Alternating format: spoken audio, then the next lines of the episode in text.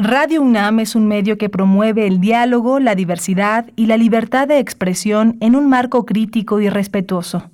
Los comentarios expresados a lo largo de su programación reflejan la opinión de quien los emite, mas no de la radiodifusora.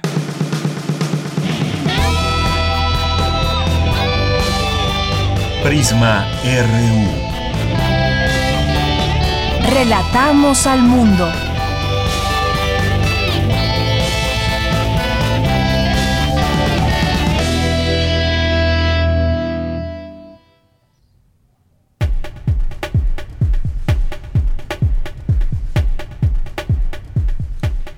Buenas tardes, muchas gracias por acompañarnos ya en este lunes. Empezamos juntos esta semana, esta semana del 19 de abril del año 2021. Con mucho gusto estamos transmitiendo para ustedes en vivo, en vivo desde nuestras señales de Radio UNAM, nuestras frecuencias, tanto en AM como en FM, así como en www.radio.unam.mx. Hoy, en día, hoy es un día importante porque regresan a clases, por lo menos en Campeche, no todas las escuelas, pero sí más de 100 escuelas en donde con los protocolos eh, debidos de salud para evitar contagios han regresado niños a escuelas. Hay distintas historias en todo esto porque muchos niños a lo largo de todos estos meses no han podido tomar clases de manera remota a través de eh, a través de internet, por ejemplo, y es un día muy importante para ellos porque regresan finalmente a clases en esta modalidad. Solo algunos niños eh, en cada salón no regresan completos los grupos y con algunas eh, particularidades en torno a esta posibilidad, por supuesto con su cubrebocas, si es posible también su careta. Han regresado muchos niños que pues habían estado a lo largo de todo esto de este tiempo en casa y sin la posibilidad de estar conectados con sus compañeros y con sus maestros, otros tantos sí lo han podido hacer. Hemos hablado aquí de esa desigualdad que, que se dejó en claro con la pandemia. Una muy buena noticia que hayan regresado a clases en esta modalidad y no todas las escuelas aún, pero pues ya se empieza a visualizar la posibilidad de que se regrese poco a poco en otros estados y pues también poco a poco en todo el país. Aquí en la Ciudad de México hay un planteamiento que pues se irá viendo conforme eh, pasan los días y las semanas de ver y conocer de cerca cómo va esta pandemia aquí en la ciudad para que se pueda regresar posiblemente porque todavía no hay fechas exactas en todo esto, posiblemente en agosto, pero esto tiene que ser una decisión de las autoridades de salud, de la Secretaría de Educación Pública y por supuesto también la participación que pueda llevar a cabo la autoridad en la materia, la autoridad también aquí en la Ciudad de México, la jefa de gobierno es lo que ha mencionado. Y pues hay hay una cierta emoción de alguna manera de que puedan ir poco a poco regresando a clases. Así que estaremos, seguiremos hablando de estos temas en los días subsecuentes y también el día de hoy, entre otras cosas, vamos a platicar sobre esta propuesta que hace el presidente Andrés Manuel López Obrador al, al presidente de Estados Unidos, Joe Biden, en torno a un proyecto regional que incluya a las naciones de Centroamérica para apoyar a los migrantes con el programa Sembrando Vida, visas de trabajo, derecho a la nacionalidad. Pues suena muy bien, pero ¿cuál es la respuesta o la posibilidad en la que nos encontramos eh, en estos momentos con la migración? Un tema y un problema de cierta forma que hemos visto que no para y no cesará eh, en tanto no se tomen cartas en el asunto de la manera más seria posible. Es un, una situación que pues trae consigo la posibilidad de que se planteen distintas salidas con los gobiernos involucrados, Centroamérica y demás. Vamos a platicar de ese tema con la doctora María Cristina Rosas. Luego vamos a platicar de una invitación que nos tiene el director del Instituto de Investigaciones Filológicas de la UNAM, el doctor David García. Nos va a invitar un evento el día de mañana, una inauguración. Y bueno, se los comento de una vez para que pues sepan de qué se trata y él ya nos dará todos los detalles. Es la inauguración de la Cátedra Extraordinaria Rubén Bonifaz Nuño. Y posteriormente, ya en esa segunda hora, vamos a, vamos a platicar sobre la campaña de asociación en línea 2021 que tiene que ver con Fundación UNAM y aquí estará hoy su presidente, el presidente de Fundación UNAM, el licenciado Dionisio Mida. Así que pues no se pierdan toda esta información. Hoy es lunes de Cartografía RU, tenemos información nacional, internacional, cultura y más, toda la información también que surge desde nuestra universidad. Y pues con esta noticia que decíamos de las clases, además de que continúa también la vacunación aquí en dos eh, alcaldías más, Venustiano Carranza y Coyoacán, en la Ciudad de México, que se va concretando esta, este esquema completo para los adultos mayores. Bien, pues esto es parte de lo que tendremos el día de hoy. Gracias a mis compañeros allá en cabina, a Rodrigo Aguilar en la producción, a Denis Licea en la asistencia de producción, a Socorro Montes en los controles técnicos. Aquí les saluda con mucho gusto de Yanira Morán. No se olviden de escribirnos en nuestras redes sociales, arroba Prisma RU en Twitter, Prisma RU en Facebook. Bien, pues desde aquí, relatamos al mundo. Relatamos al mundo. Relatamos al mundo.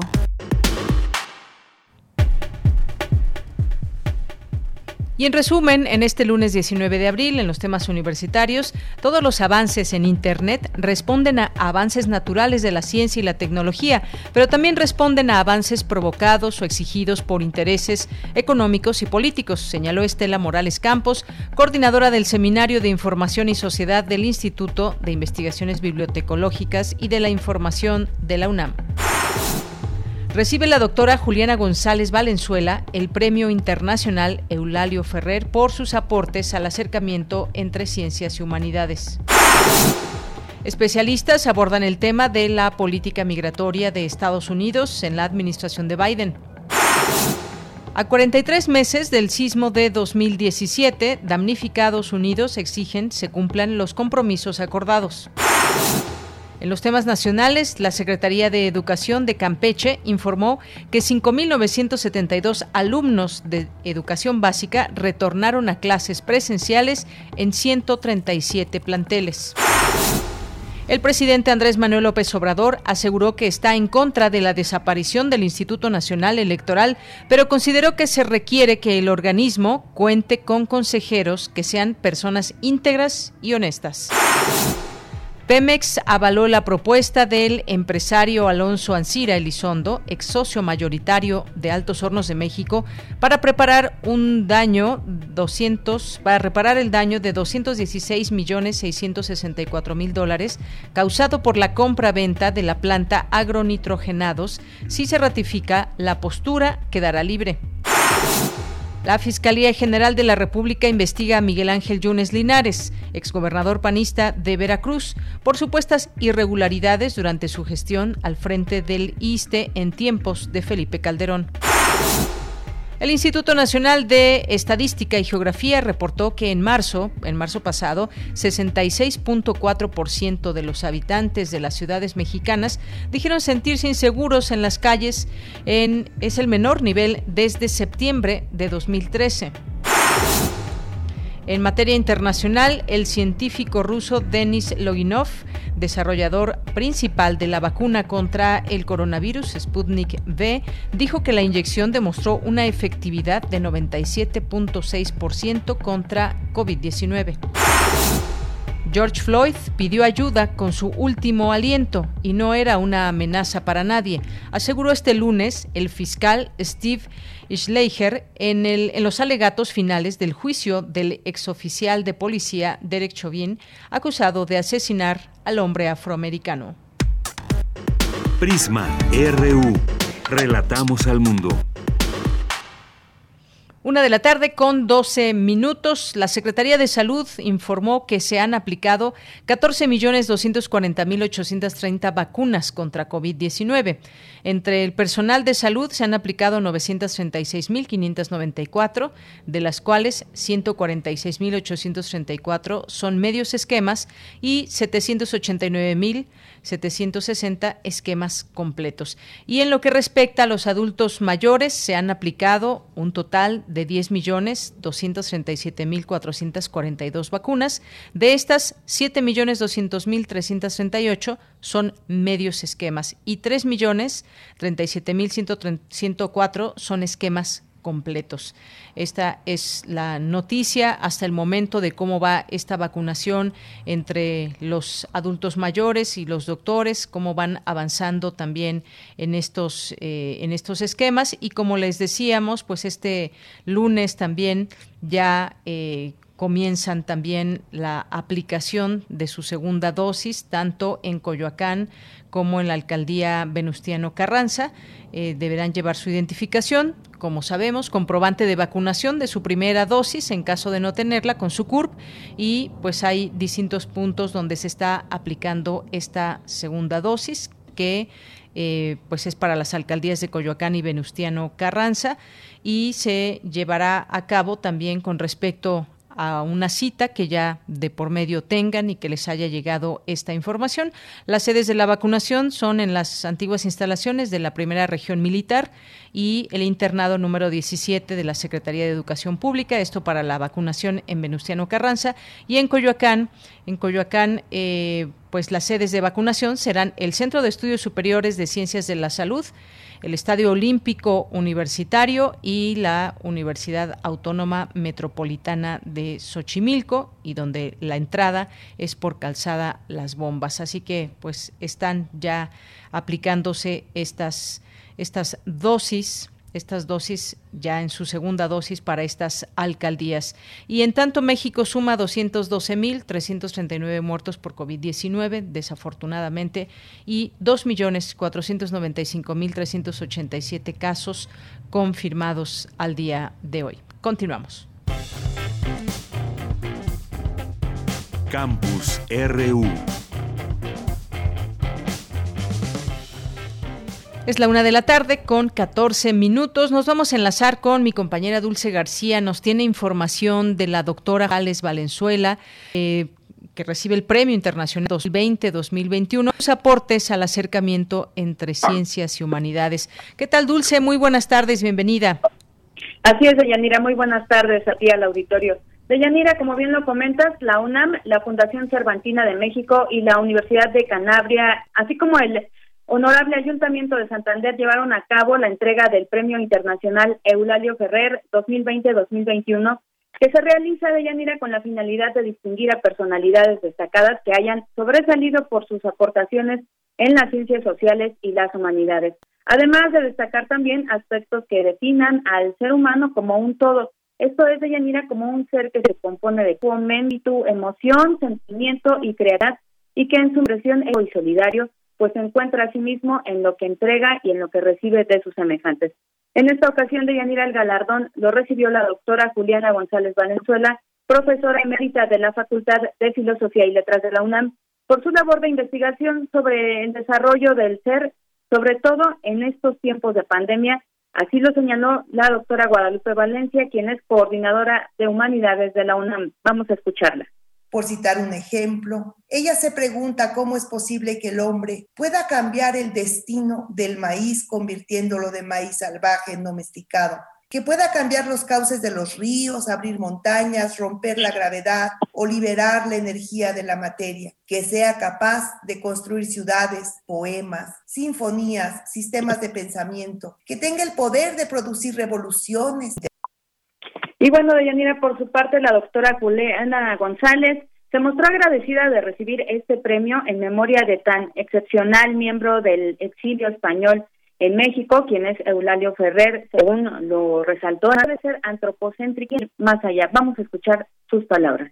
Su vida destaca también por un sinnúmero de premios y distinciones relativos al inmenso ámbito cultural y educativo en el cual participó, el humanismo de hoy no puede ser antropocéntrico.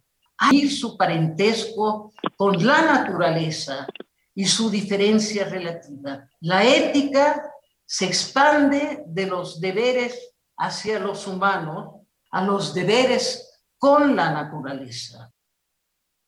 Deyanira también estuvo presente en este acto el rector de la UNAM, el doctor Enrique Graue, quien dijo que la doctora Juliana González ha conseguido hacer importantes aportaciones entre las ciencias biomédicas y las humanidades. Escuchemos al rector.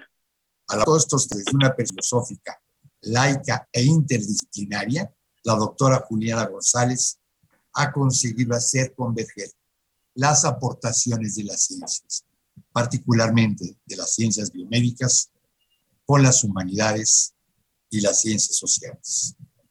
El reconocimiento y difusión del pensamiento crítico es indispensable, particularmente en los tiempos que vivimos, para el futuro de nuestras naciones, de nuestras sociedades y, por supuesto, para la vitalidad de nuestras universidades.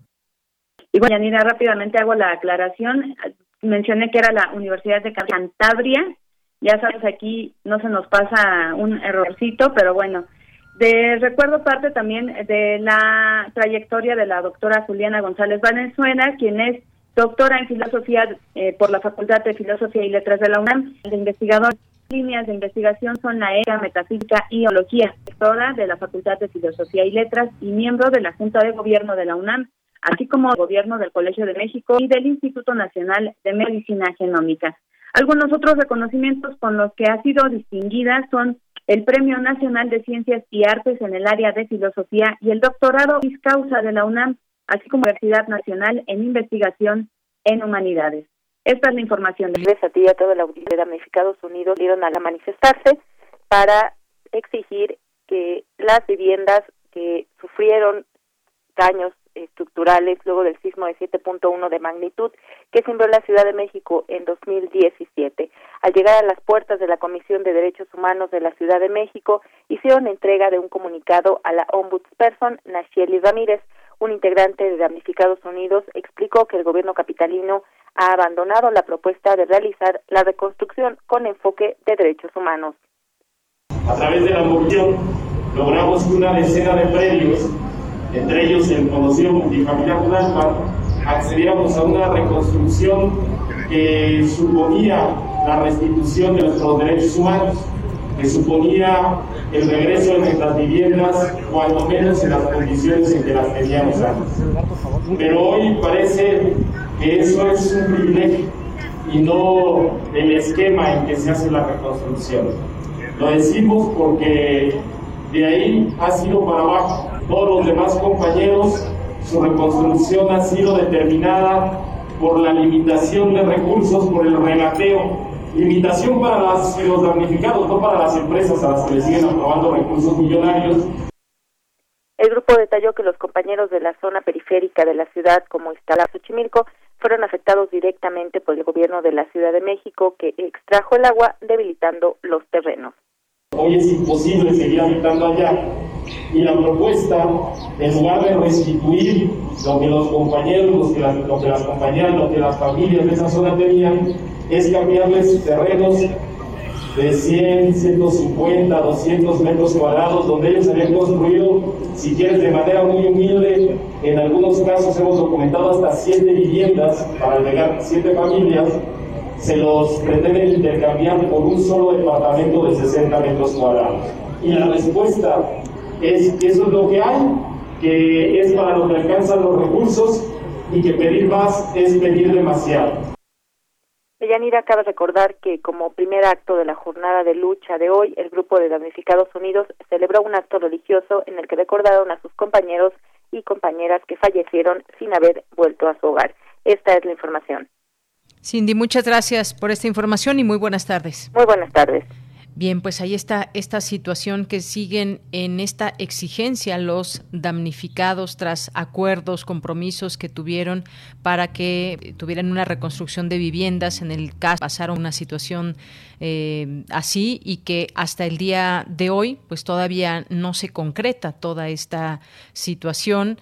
Ellos no han quitado el dedo del renglón, incluso pues se organizaron y se han organizado muy bien para seguir en pie de lucha ante esta exigencia que pues bueno ya tiene algunos años desde 2017 a la fecha que pues todos estos años que han pasado pues han seguido muchos de ellos sin vivienda. Continuamos.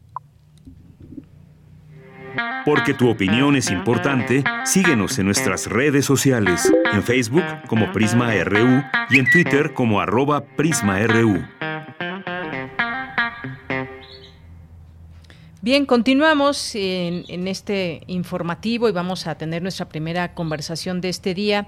El presidente de México, Andrés Manuel López Obrador, propondrá a su homólogo de Estados Unidos, Joe Biden, establecer un programa que incluya visas de trabajo por seis meses y posterior a ello otorgar la ciudadanía estadounidense a migrantes.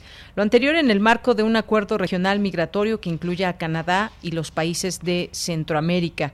Fue a través de un videomensaje que anticipó que durante la cumbre sobre cambio climático que se realizará el próximo jueves planteará también al presidente estadounidense la ampliación del programa mexicano Sembrando Vida a los países de la región centroamericana como El Salvador, Honduras y Guatemala. Así que platiquemos de este tema.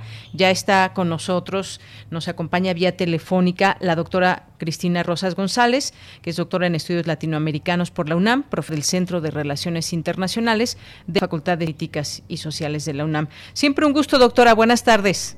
¿Qué tal, Mira, buenas tardes. Un gusto saludarla.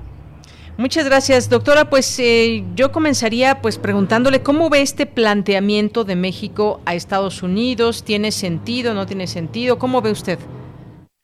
Bueno, el anuncio que presentó ayer en, su canal de YouTube el presidente me parece un poco complicado.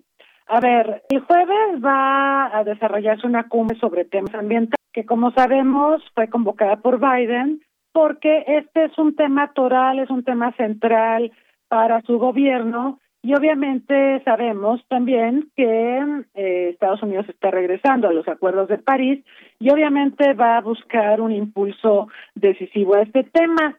Entonces, me sorprende un poco que eh, el presidente de México esté planteando eh, que va a desarrollar una iniciativa en materia migratoria que busca conectar, me parece a mí de manera un poquito forzada, con el tema ambiental. Porque si bien es cierto que el programa Sembrando Vidas, que se desarrolla aquí en México y en Honduras y en El Salvador, está encaminado precisamente a recuperar eh, aspectos ambientales de estos países a través de apoyos económicos que se otorgan a, a los habitantes de ciertas zonas de México y del Salvador y Honduras. También es verdad que los resultados del programa pueden un medio y largo plazo. Yo que, que antes de, de plantear una iniciativa de este tipo tenemos que ver cómo ha funcionado la iniciativa en el objetivo central que parece ser mitigar la migración de centroamericanos hacia México, hacia Estados Unidos, que me parece que no es el caso. Lo que hemos visto es que de hecho ha aumentado la presión migratoria y que en cuanto hubo relevo de la presidencia en Estados Unidos, eh, se interpretó por parte de muchos migrantes que se habían guardado, incluso por la pandemia y demás, de viajar a Estados Unidos, se interpretó como una oportunidad para buscar eh, llegar al territorio estadounidense y poder trabajar en aquel país. Entonces, yo creo que más bien es una respuesta un poquito forzada del gobierno mexicano a dos cuestiones. Primero, vincular a México en materia, pues para mí, pero insisto, me parece muy forzado porque además el presidente de México habla de involucrar a Canadá, de extender el programa a otras naciones centroamericanas. Bueno, como sabemos, nosotros desde los 70 tenemos un programa migratorio con Canadá que ha permitido a trabajadores agrícolas temporales viajar a aquel país, participar en las cosechas y regresar a México. Y este programa ha funcionado bastante bien. Programa que se ha buscado reproducir, por ejemplo, con Estados Unidos, pero por razones políticas que todos entendemos no se ha podido. La otra cuestión que me parece importante traer a colación es que no me parece que sea automático que si generamos a través de programas o vidas en México, se reduzca la escolaridad, pero también hemos visto una tendencia a que profesionistas, es decir, personas con carreras, con licenciaturas, busquen emigrar a Estados Unidos por una razón muy sencilla, el diferencial salarial.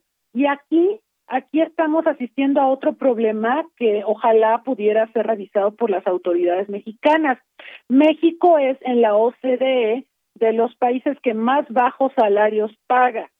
Entonces, aquí estamos hablando de un problema estructural que de hecho está derivando en que nuestros talentos, profesionistas que nosotros formamos en nuestras universidades, busquen irse porque no ven un futuro salarial promisorio en nuestro país. Por supuesto, sus opciones pues son sobre todo Estados Unidos, también buscan España, Canadá, pero eh, yo creo que la propuesta de López Obrador no resolvería el problema de profesionistas mexicanos que están emigrando a Estados Unidos de manera legal o como indocumentados, precisamente buscando mejores salarios y expectativas de vida. Claro, doctora, y además, bueno, pues todo eso tendría que pasar en todo caso por el, el Congreso. Se ve, digamos, una propuesta ambiciosa queremos saber eso, si tiene pies y cabezas, si todos están de acuerdo, porque no es una decisión unilateral. Y sobre todo es importante observar en estos momentos cuáles serán pues las respuestas, las propuestas por parte de un gobierno eh, también como el de Estados Unidos, que como decimos siempre, al, cuando llega alguien nuevo a la Casa Blanca, pues tiene el destino de muchas cosas, relaciones con otros países, asuntos pendientes que incluso deja el anterior y, y, en el tema migratorio pues se han hecho anuncios muy claros en su momento y esto nos permite pensar eh, si puede haber una, una posibilidad de dar ciertos giros porque la migración simplemente pues no va a parar. No va a parar y yo creo que el tema se le puede convertir en un problemón a Biden de hecho, ya está enfrentando muchas críticas y presiones dentro de Estados Unidos para contener los flujos migratorios. Entiendo que la vicepresidenta Harris viajará a México para hablar con el presidente López Obrador sobre el tema. Entonces, eh, yo creo que la agenda bilateral que normalmente es una agenda de tres días de Yanira. Normalmente los temas centrales de la agenda bilateral son comercio, migración y seguridad pero yo creo que migración se está comiendo a los otros dos temas. Obviamente vienen, por supuesto, eh, presiones también en el tema del TEMEC y sobre todo en el tema laboral, que está relacionado con lo migratorio, pero eh, se le va a trabajar obviamente eh, por parte de la administración Biden en términos de supervisar que México cumpla con compromisos laborales que se suscribieron en el TEMEC. Y por otro lado, pues también está el tema de la agenda de seguridad, recordando que el año pasado el gobierno mexicano aprobó una ley de seguridad nacional donde se reduce sustancialmente la colaboración con agencias de inteligencia de Estados Unidos que además si deciden operar en México, van a necesitar primero que nada la autorización de las autoridades mexicanas para hacerlo. Entonces, ahorita de los tres temas de Yanira, yo creo que migración es el prioritario, porque además Biden está llegando a sus primeros 100 días de gobierno y se estila que dé a conocer los logros que ha tenido en, en esta coyuntura. Por supuesto, la prioridad ha sido la pandemia, también recordamos que hubo una negociación con México en términos de ayúdame México a contener la migración y te mando vacunas, pero eso no ha funcionado muy bien. Primero porque la prioridad para Estados Unidos es vacunar a los ciudadanos de Estados Unidos. Segundo, porque no no hemos visto flujo de vacunas de Estados Unidos a México, no nos ha enviado una vacuna. Esto es sorprendente, ¿no? Entonces, eh, obviamente México tiene la carta migratoria para negociar, pero hay que hacerlo con inteligencia y eh, creo que hay que buscar propuestas congruentes, propuestas factibles, propuestas que se puedan materializar en acuerdos que beneficien a ambas partes. Claro, y bueno, pues sí, ordenar el flujo migratorio, que es tarea eh, pues, que ha tomado en sus manos ahora por designación del presidente Biden, eh, Kamala Harris, quien proyecta pues hasta el momento un buen entendimiento con México. sin embargo, pues bueno, sabemos que pues no hay número de visas que alcancen, no hay número posible eh, de nacionalidad para todos los que buscan una, la nacionalidad estadounidense por cuestiones de trabajo, porque pues definitivamente ya no quieren regresar a sus países de origen. Y pues veremos, estamos digamos iniciando eh, en todo esto los primeros 100 días y demás, pero cada, cada eh, cuatrienio, digamos, de cada presidente o en dado caso que se reelija, pues deja esa marca particular también si nos concentramos en este tema de, eh, de la migración y pues estamos visualizando apenas cómo será ese desarrollo en la era Biden del tema migratorio con las características que se tienen, porque la migración pues va también eh, cambiando. En algún momento pues no veíamos todas estas, eh, digamos, eh, salir de miles de personas desde sus lugares de origen y van cambiando algunas algunas situaciones. Si realmente va a servir esta esto que se proyecta de sembrando vida y la posibilidad de que también centroamericanos puedan ser parte del trabajo aquí en México, pero se necesita mucho dinero, pero también mucha voluntad, doctora. Sí, Deyanira, yo, yo marcaría dos cuestiones que me parecen muy interesantes. Primero, Roberta Jacobson, que fue embajadora de Estados Unidos en México y que renunció al cargo, se retiró, se jubiló cuando Donald Trump nos insultó y nos hizo tantas cosas horribles, dijo ella, yo ya no puedo representar a Estados Unidos, eh, había sido reclutada por Biden como asesora en temas migratorios y recientemente renunció. Eso es extraño, yo creo que es una mala noticia porque si hay alguien que conoce en Estados Unidos a México es Roberta Jacobson, quien además como embajadora se distinguió por conciliar y por ser una persona afable y una persona a quien se le podían plantear las cosas y ella siempre fue muy razonable. Entonces, que ya no esté asesorando a Biden en materia migratoria y que ahora lo haga Kamala Harris, quien en su currículum tiene el haber votado en contra del TEMEC por cuestiones ambientales, sí nos tendría que preocupar. La otra cuestión que yo notaría de Yanira es que revisando las tendencias migratorias, el año pasado ocurrió algo eh, a propósito de estos cambios que estamos mencionando en, la migración, ocurrió algo que también resulta interesante. Por mucho tiempo, eh, por varios años ya, la migración que partía de México a Estados Unidos era mayoritariamente centroamericana. Sí había mexicanos que buscaban ingresar a Estados Unidos, pero esta tendencia, eh, digamos, se mantuvo durante la gestión de Trump.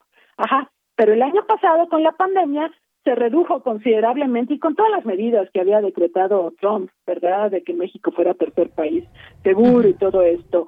Se redujo el contingente centroamericano, pero se disparó el contingente de mexicanos migrantes. Entonces, esto también es importante porque no olvidemos que estamos en un contexto económico muy complicado de Yanira por la pandemia, con desempleo, con magras expectativas económicas, ya la CEPAL se ha encargado de recordarnos lo mal que nos va a ir en los siguientes meses. Y entonces eso se traduce en la necesidad de muchas personas de buscar opciones. Y Estados Unidos sigue siendo visto como una opción. Entonces, a mí me preocupa también que se exacerben los flujos migratorios precisamente como resultado de la crisis post-pandémica en momentos en que, por otro lado, la mayoría de los países del mundo, y Estados Unidos no es la excepción, se han tornado más racistas, más intolerantes y más tendientes a rechazar a la otredad. Bien, doctora, y por último le preguntaría, se ha hablado incluso, se ha traído a colación ahora aquel programa Bracero que en algún momento se llevó a cabo, y se habla de las visas temporales que ya tienen este precedente, el programa Bracero, que puede ser una buena idea tratando de darle regularidad a la migración. ¿Cómo, cómo ve usted esta comparación y esta posibilidad de visas temporales? Yo creo que son momentos históricos distintos, de Yanira. Aquel programa pues tuvo como contexto la necesidad que tenía Estados Unidos de mejorar sus relaciones con México y con América Latina de cara a la Segunda Guerra Mundial, pero también porque muchos hombres fueron reclutados en Estados Unidos para ir al frente, para ir a pelear, para ir a Europa y hacer también la guerra en el Pacífico. Entonces había una necesidad, obviamente, de mano de obra y esto facilitó el camino para que se lograra gestionar un acuerdo migratorio donde la migración fuera legal. Esto en modo alguno supuso que se acababa la, la migración indocumentada, pero sí hubo un esfuerzo, digamos, por eh, mantener este programa hasta el año 65, que es eh, cuando culmina. Después de eso, pues surgió el programa de las maquiladoras, precisamente para tratar de contener los flujos migratorios de México a Estados Unidos y que la gente encontrara empleos en la frontera. Pero yo creo que son contextos completamente diferentes, ¿no? Ahorita estamos en un contexto demográfico distinto en nuestro país y en Estados Unidos eh, México, pues por cierto, tiende a ser un país más envejecido. Eh, de hecho, la migración centroamericana bien llevada, bien llevada, bien pensada como parte de un plan, podría ser un bono demográfico para México y por supuesto para Estados Unidos. Pero digo, al margen de eso, yo creo que el contexto para pensar en un programa bracero ahorita sería complicado porque evidentemente, como marcábamos, eh, Biden se enfrenta a una presión migratoria no solo de mexicanos, están los centroamericanos, los haitianos, las cuotas a los cubanos.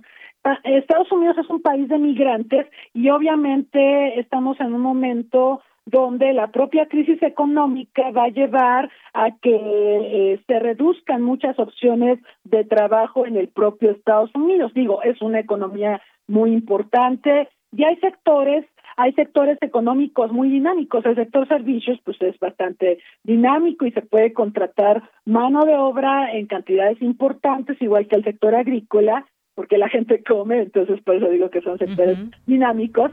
Pero eh, hay límites, hay límites y eh, tenemos que lidiar con el racismo y con este rechazo a la otredad del que estábamos hablando. No va a ser sencillo y, y por supuesto Biden también tiene que pensar, porque lo dijo hace unas semanas, dijo que a él le gustaría reelegirse. Bueno, si se quiere reelegir va a tener que tener contentos a los electores y hay muchos electores eh, de aquel lado de la frontera que no están de acuerdo con la migración. La migración siempre es una moneda de cambio y es un tema muy, muy politizado en la relación bilateral México-Estados Unidos.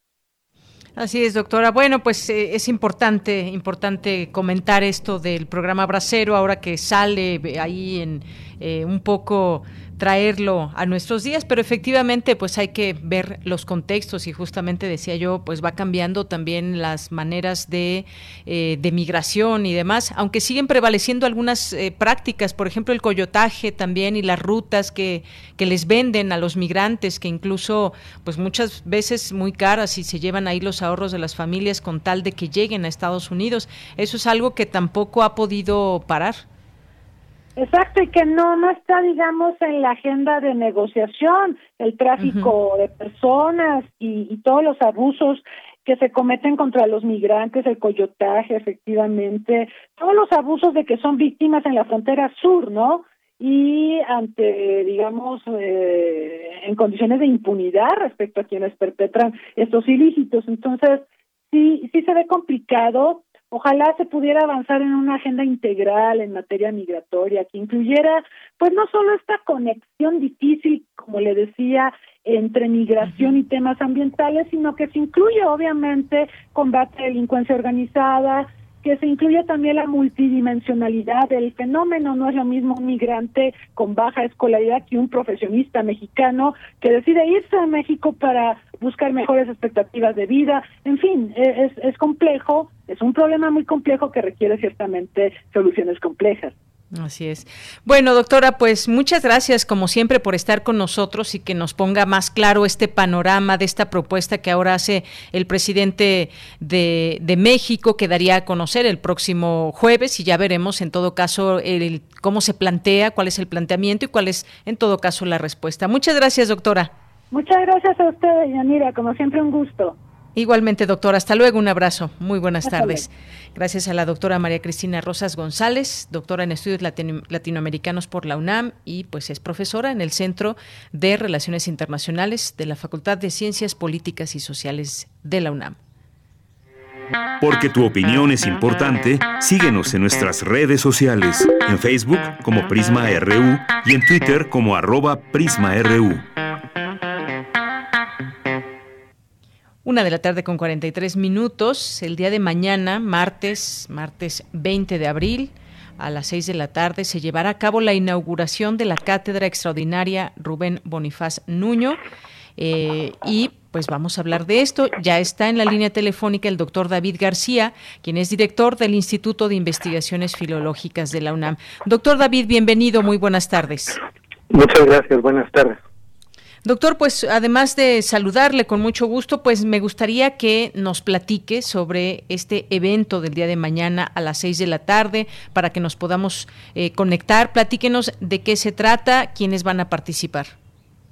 Sí, eh, pues sí, el día de mañana a, a las seis de la tarde a través del canal de YouTube el público podrá ver la conferencia inaugural de la cátedra Rubén Bonifaz Nuño. Eh, con esta cátedra que eh, podrán seguir mañana, se abren oficialmente, digamos, las actividades de, esta cátedra que tienen durante el año siguiente pues varias actividades entre eh, traducciones, presentaciones de, de trabajos alrededor de la obra de don Rubén Bonifaz Nuño, poesía, en fin, eh, hay un programa que se dará a conocer en su momento Pero el día de mañana, eh, como digo, empezamos justamente eh, con una conferencia que dictará el, doctor Valadez, este, investigador emérito del Instituto de Investigaciones Jurídicas de nuestra universidad, que nos acompañará eh, dictando una conferencia magistral en torno al humanismo cultivado por el doctor Bonifaz Núñez. Eh, también estará presente la coordinadora de humanidades, la doctora Guadalupe Valencia, y un servidor. Muy bien, pues ahí queda esta hecha eh, eh, invitación, esta cátedra extraordinaria, Rubén Bonifaz Nuño, que creo que bien vale la pena, doctor, también pues comentar un poco de eh, pues de la historia y de por qué pues se tiene esta cátedra extraordinaria Rubén Bonifaz Nuño, recordar al poeta, al traductor, cuéntenos un poco pues cómo nace esta posibilidad de esta cátedra y pues qué es lo que podemos encontrar todo este mundo dentro de esta cátedra. Sí, bueno, eh, Rubén Bonifaz Nuño pues ha sido uno de los universitarios que representan el humanismo de lo que es nuestra universidad, pero también un humanismo que va más allá, ¿no? una filosofía, diremos, ¿no? que trata de, de, de fundir o de explicar cómo se da esa fundición de diversas raíces que componen lo mexicano. Creo que lo más profundo, lo más a mi modo de ver, lo más profundo, lo más rico en el pensamiento de Rubén Bonifaz Núñez, es esa capacidad que tuvo para apreciar los nutrientes de las diversas raíces de lo mexicano, el mundo clásico, lo griego, lo latino, eh, lo hispánico y lo prehispánico. Entonces, si bien esto ha sido visto de muy diversas maneras, la capacidad de don Rubén radica en que él se acercó a los clásicos grecolatinos, los estudió, fue traductor de varios de ellos, de Virgilio, de Catulo, Propercio, en fin. Y esa manera en la que se acerca a estos clásicos es lo que a su vez también le permite apreciar estas otras raíces de lo mexicano. Entonces, con el tiempo funda un seminario para la descolonización del pensamiento en México, eh, y entonces estudia desde ahí, desde ese seminario, esta otra raíz, lo prehispánico, qué es lo que aporta lo mexicano. Y claro, siempre está el puente, el puente, este mundo hispánico, o así lo quiero este proyectar, este mundo hispánico, como me parece que don Rubén Bonifaz fue eh, capaz de tener esa amplia y profunda mirada para tratar de descubrir también, como, como lo han hecho otros pensadores, ¿no? Octavio Paz, por ejemplo, eh, qué es esto del ser mexicano que creo que fue una de las preocupaciones, diremos, em, últimas de don, de don Rubén Bonifaz. Y esta cátedra pues nace para el estudio de la obra de don Rubén Bonifaz Núñez, que es muy amplia, basta con recordar lo que acabo de decir ahora mismo sobre estas raíces, ¿no? Sobre las traducciones que hizo, sobre la obra misma en el sentido artístico, poético, ¿no? literario de don Rubén Bonifaz, gran poeta, gran ensayista, excelente articulista. Entonces, es una obra que hay que explorar, que hay que estudiar, que hay que difundir y construir, seguir construyendo sobre lo que él también dejó ya construido, ¿no? Constructor de instituciones. Él fue, por ejemplo, el que ideó el Instituto de Investigaciones Filológicas, fue su primer director y bueno, para el instituto es un gran honor estar presentes, participar, aportar en esta cátedra. Efectivamente, muy importante recordar pues algunos aspectos de su obra que justamente pues abre esta posibilidad de conocerlo y de pues todo lo que todo este legado que, que deja, como usted bien dice, constructor de instituciones, bien vale la pena recordar también como pues como traductor, como poeta que, que fue sus estudios que pues también hizo en la en la UNAM, por supuesto, y la participación en distintas en distintas instituciones eh, pues él daba clases de latín en la Facultad de Filosofía y Letras, en fin, todo este trabajo que usted recuerda como traductor, como escritor, que pues abre esta posibilidad también de conocer más, más de esta obra y, y todas las actividades que además devienen de una, de una cátedra extraordinaria como en este caso y el día de mañana pues tendremos un, acercamiento solamente eh, de todo esto que se puede eh, seguir conociendo, pero sin duda importante eh, conocer parte de este legado, seguir conociendo esa obra que, que ha dejado Rubén Bonifaz. Así es. Entonces, pues mañana estaremos gustosos de que nos acompañen es a, través del canal de YouTube de la Coordinación de Humanidades. Pueden encontrar la información en la página del Instituto de Investigaciones Filológicas y también de la Coordinación de Humanidades. Y a las seis escucharemos con mucho gusto, con mucho placer al doctor Valadez, eh, brindándonos esta conferencia magistral con la que abrimos las actividades de esta cátedra. Muy bien, bueno, pues estaremos ahí conectados el día de mañana a las seis de la tarde a través del el canal de Humanidades, el canal de, de, YouTube de Humanidades. Ahí se puede eh, pues disfrutar de esta conversación que tendrán. Ya nos decía usted quiénes van a estar mañana en esta mesa. Así que, pues muchas gracias. ¿Algo más, doctor, que quiera usted agregar? No, simplemente pues mm, expresar mi, mi mi gusto, mi, mi eh, ¿cómo decirlo? Pues eh, me siento muy contento, ¿no? De poder este eh, ver la realización de un proyecto que se ha venido gestando desde hace mucho tiempo y que cobró eh, vida en, en 2019, ¿no? Cobró vida en 2019, en el 20 de agosto, después de que se tomara el acuerdo del de nuestro señor rector, el doctor Enrique Graue ¿no? Para la creación de esta cátedra, una cátedra que, que hacía falta, que hacía falta en muchos sentidos y sobre todo para honrar la memoria de uno de nuestros grandes poetas humanistas. Claro, como no recordar, por ejemplo, los demonios y los días o, algunas de sus eh, traducciones que pues se puede conocer también a través de ello su trabajo y esa gran persona Rubén Bonifaz Nuño. Pues muchas gracias, doctor, gracias por estar con nosotros. A nosotros también nos da mucha emoción que desde nuestra casa de estudios, desde la UNAM se pueda dar a conocer esta información que está abierta a quien se quiera conectar y quien quiera pues estar dentro de estos trabajos que se realizan desde la UNAM. Muchas gracias.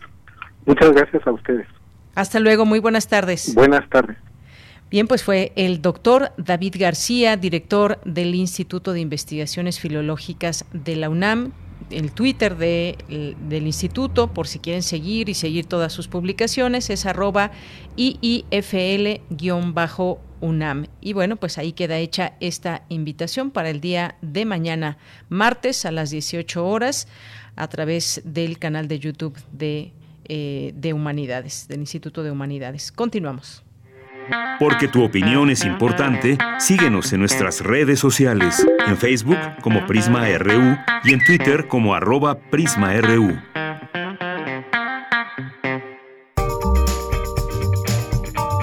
Sala Julián Carrillo presenta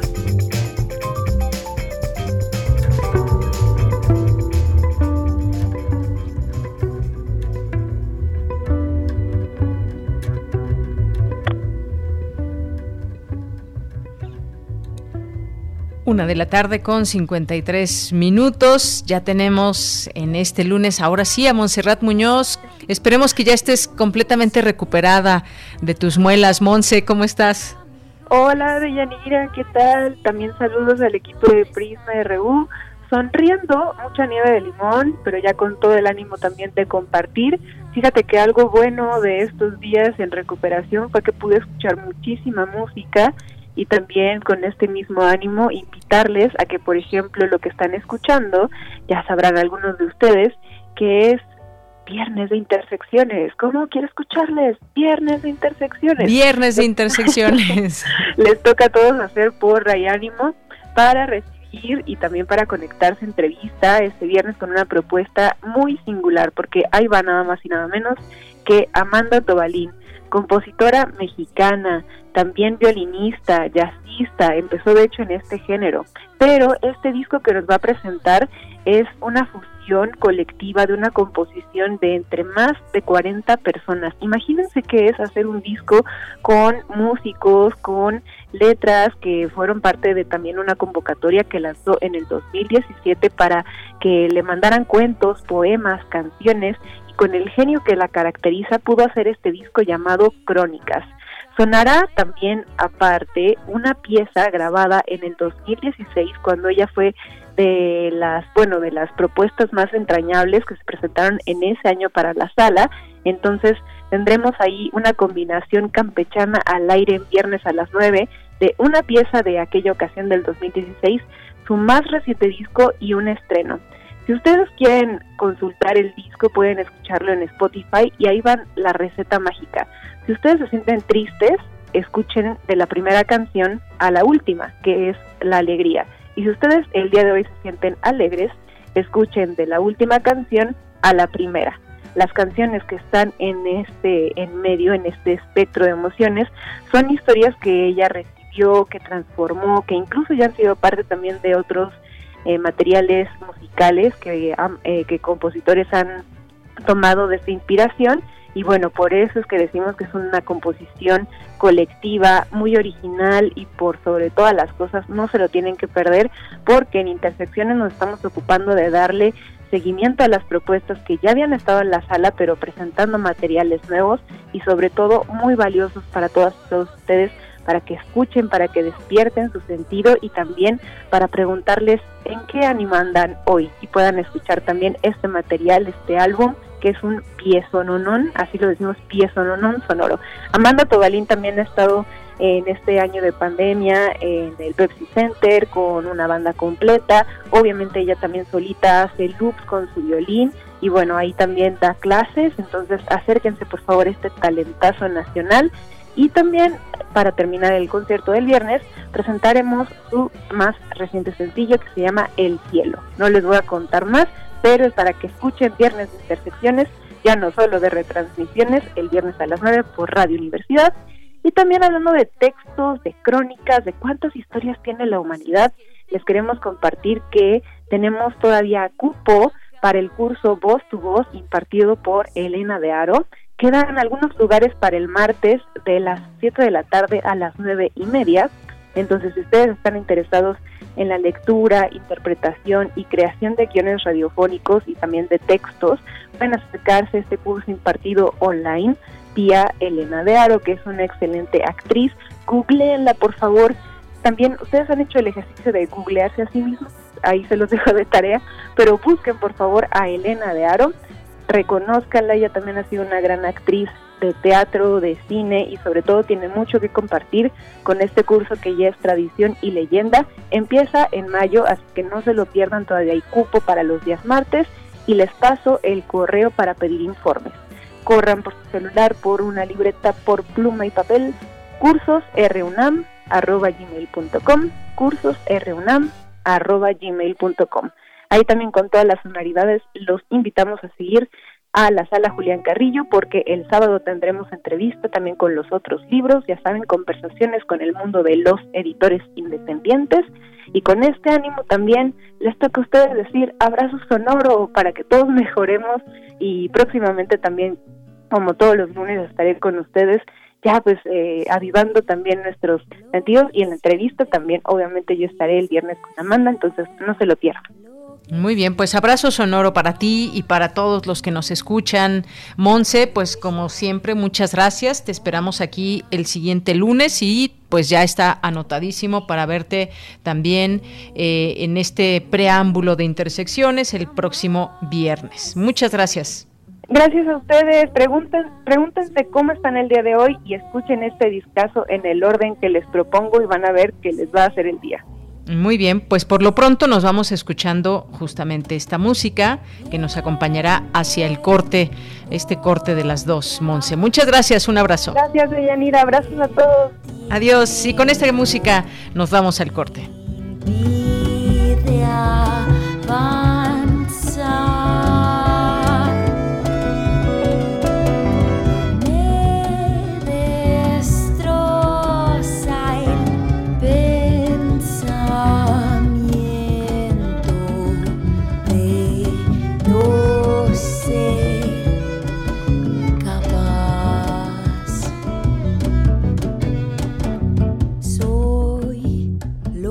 Siempre aprendí de los seres que imité al sentarme en mi lugar. Oh, soy, pero ya no quiero ser. Relatamos al mundo. Relatamos al mundo.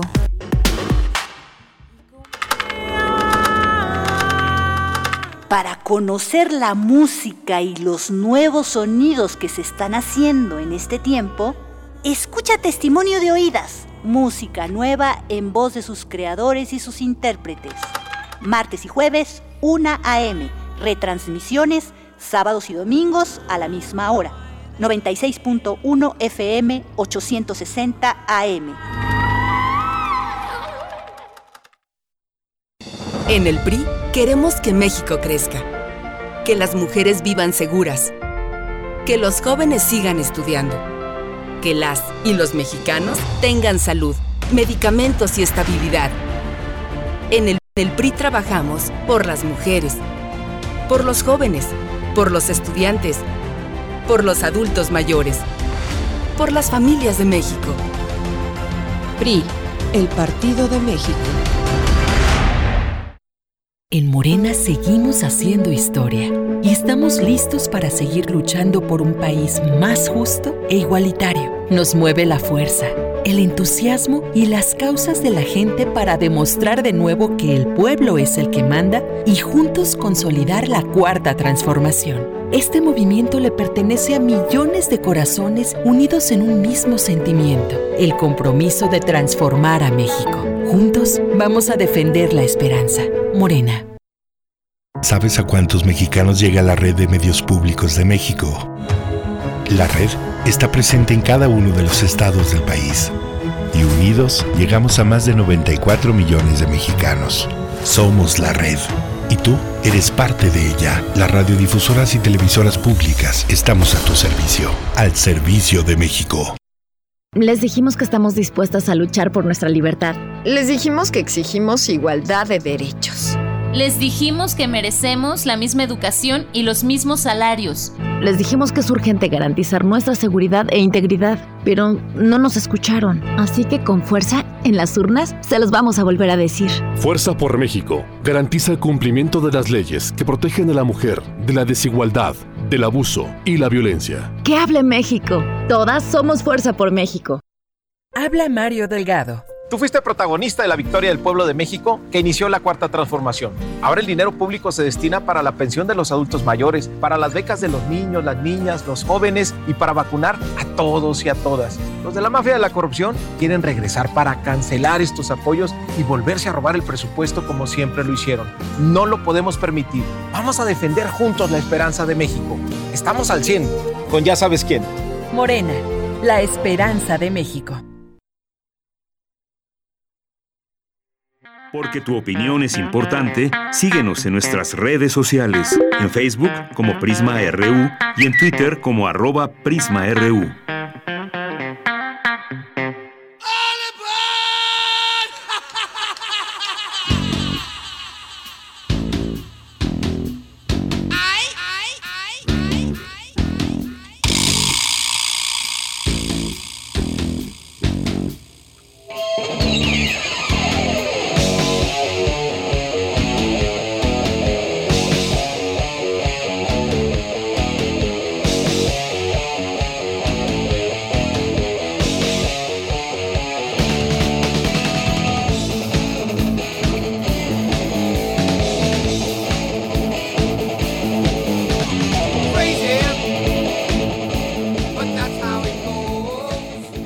Bien, pues estamos de regreso aquí en Prisma RU. Son las 2 de la tarde con 4 minutos.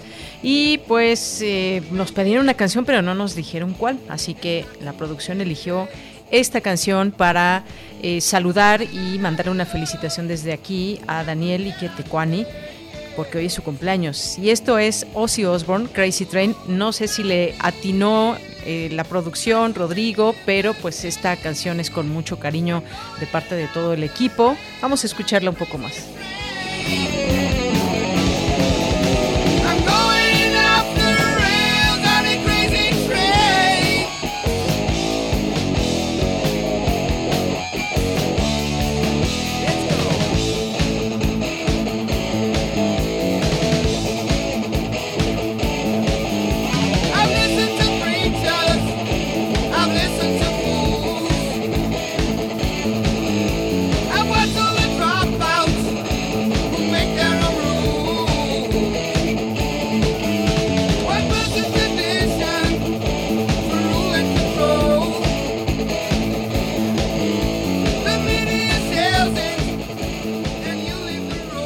Bien, pues un poco de música para este regreso de la, de la primera hora de Prisma RU. Ya estamos en la segunda, son las 2 de la tarde con 5 minutos.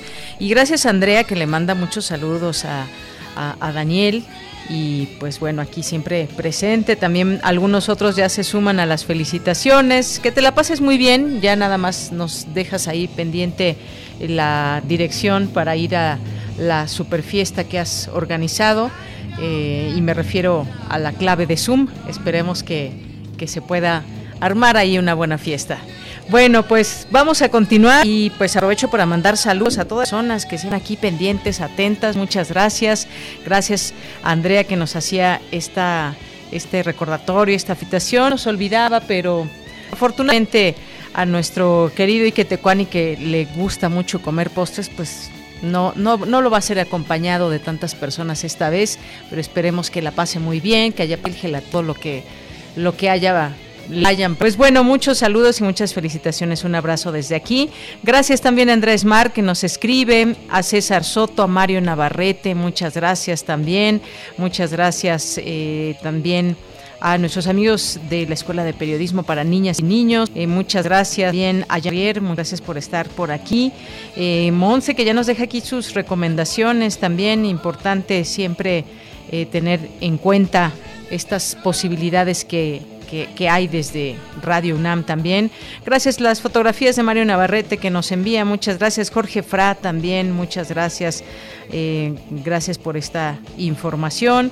También César Soto, que también le manda muchos saludos al Sarco y Quetecuani. Eh, muchos saludos también a Guerrero, aquí listo y comenzando también esta tarde con nosotros a través de este informativo. Manolo Sige. Eh, también en unos momentos más tendremos Autocázares con Pensar Colectivo, los libros Pedagogía, Arte, parte 2, su cartografía del día de hoy.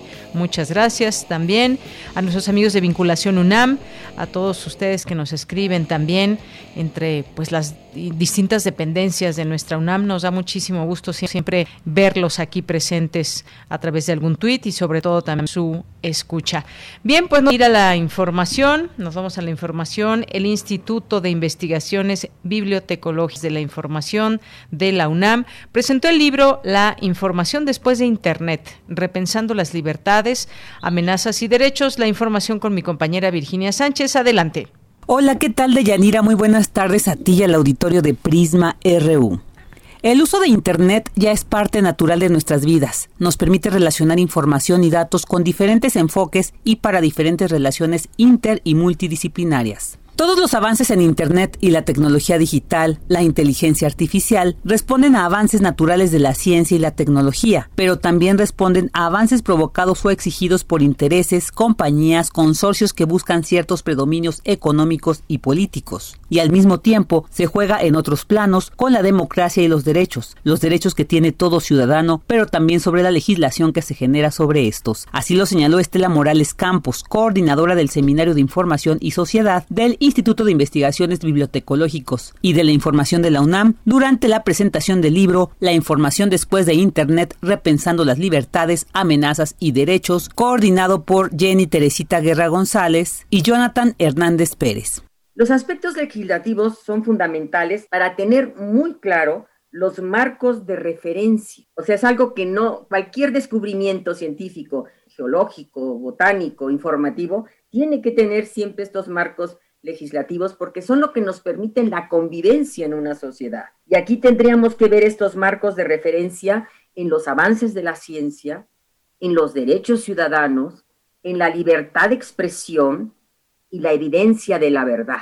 Temas que algunos de sus autores tratan en el libro. Los autores nos ofrecen una diversidad de temas fundamentales para nuestro trabajo cotidiano. Estoy hablando para nuestro, en los que trabajamos con información, que trabajan en informática, pero que trabajan con información. Por su parte, Abdiel Hernández Mendoza de la Escuela Nacional de Estudios Superiores Juriquilla de la UNAM destacó que desde el título del libro invita a la reflexión de que el tema de Internet per se, a través de su llegada a la cotidianidad, transforma prácticamente todas las relaciones sociales a gran escala. El momento en el que transforma todas las relaciones sociales a, gran escala, vamos a empezar a identificar elementos estratégicos que van a ser determinantes en el transcurso del desarrollo de las naciones, en el transcurso incluso del el conocimiento de, cuestiones en, en, tiempos que antes no pudiéramos quizá haber imaginado, como el tema de la asincronía o de la sincronía, que en estos momentos, por ejemplo, las condiciones materiales de apropiación de una de red inalámbrica o de la fibra óptica implican en, un preciso momento. ¿no? El libro La información después de Internet, repensando las libertades, amenazas y derecho, se puede consultar de manera gratuita en el repositorio del Instituto de Investigaciones Bibliotecológicos y de la Información, ru.iib.unam.mx. Hasta aquí la información. Muy buenas tardes. Gracias, Vicky. Muy buenas tardes. Nos vamos ahora con mi compañera Cristina Godínez. Especialistas tratan el tema de la política migratoria de Estados Unidos. Adelante. Buenas tardes, Deyanira. Un saludo para ti y para el auditorio de Prisma RO. Al participar en el ciclo Diálogos Bilaterales 2021, el nuevo escenario migratorio, organizado por la Facultad de Ciencias Políticas y Sociales, así como las sedes UNAM Chicago y UNAM Los Ángeles, Mónica Berea Campos, académica del Centro de Investigaciones sobre América del Norte, señaló que la política migratoria de Joe Biden contrasta con la que en su tiempo aplicó Donald Trump. Biden, desde eh, que inició su presidencia en enero, ha adoptado una política migratoria mucho más humana que realmente contrasta con la política de línea dura de Trump. Después de años, se habla de la posibilidad de llevar a cabo una reforma migratoria. Con los demócratas como ya como mayoría en la Cámara de Representantes, Biden ya envió un proyecto de ley, el US Citizenship Act, la cual crearía un, cam un camino a la ciudadanía a los migrantes indocumentados. En tanto, Oscar Chacón, director ejecutivo de Alianza Américas, habló de articular una contranarrativa en materia de migración. En cuanto a articular una contranarrativa que esté fundamentada en una verdad que está muy bien evidenciada por amplios estudios, variados estudios, que me hacen decir a mí con toda seguridad que la migración toda, incluyendo la migración irregular, ha sido una verdadera bendición eh, para los Estados Unidos. Por su parte, Andrew Shelley, presidente de Migration Policy Institute, dijo que el plan de reforma migratoria propuesta está bien, pero que le falta fuerza. Yo creo que el plan de Biden está bien, creo que le falta un, yo creo que le falta punch, le falta eh, porque esto importa para el país es un programa de legalización, básicamente, lo cual yo creo que es muy importante. Además, en, en, salió una crisis, tenemos 11 millones de personas que no pueden cumplir con su capital humano a plenitud. Consideró que Biden debe hacer una propuesta sobre la competitividad del país y con el hecho de que la migración es central para su integración y dinamismo. Deyanira, este es el reporte. Muy buenas tardes. Gracias, Cristina. Muy buenas tardes. Nos vamos ahora a las breves internacionales con Ruth Salazar. Internacional RU. Francia establecerá una cuarentena obligatoria de 10 días para los viajeros procedentes de Brasil, Argentina, Chile y Sudáfrica, debido a la preocupación creciente por las variantes de la COVID-19. Los viajeros que incumplan la medida deberán pagar una multa de 1.500 euros y 3.000 euros en caso de reincidencia. Las autoridades de Nueva Delhi impusieron un confinamiento de una semana a partir de hoy por la noche en la capital de la India para contener un enorme aumento de los casos de COVID-19 y disminuir la presión en los hospitales. Osaka pedirá al gobierno japonés que declare el estado de emergencia en un esfuerzo por revertir el aumento de casos de coronavirus. La extensión de esta medida a toda la nación impondría el aislamiento social obligatorio a todos los japoneses con las excepciones establecidas. Los verdes alemanes acordaron proponer a su copresidenta Annalena Baerbrooks como candidata de la Cancillería para las elecciones generales del próximo septiembre. Los verdes son los segundos en intención de voto tras los demoscristianos. La Unión Europea concertó la adopción de sanciones contra 10 miembros de la Junta Militar de Myanmar y a dos empresas, a raíz de la brutal represión a las protestas en ese país.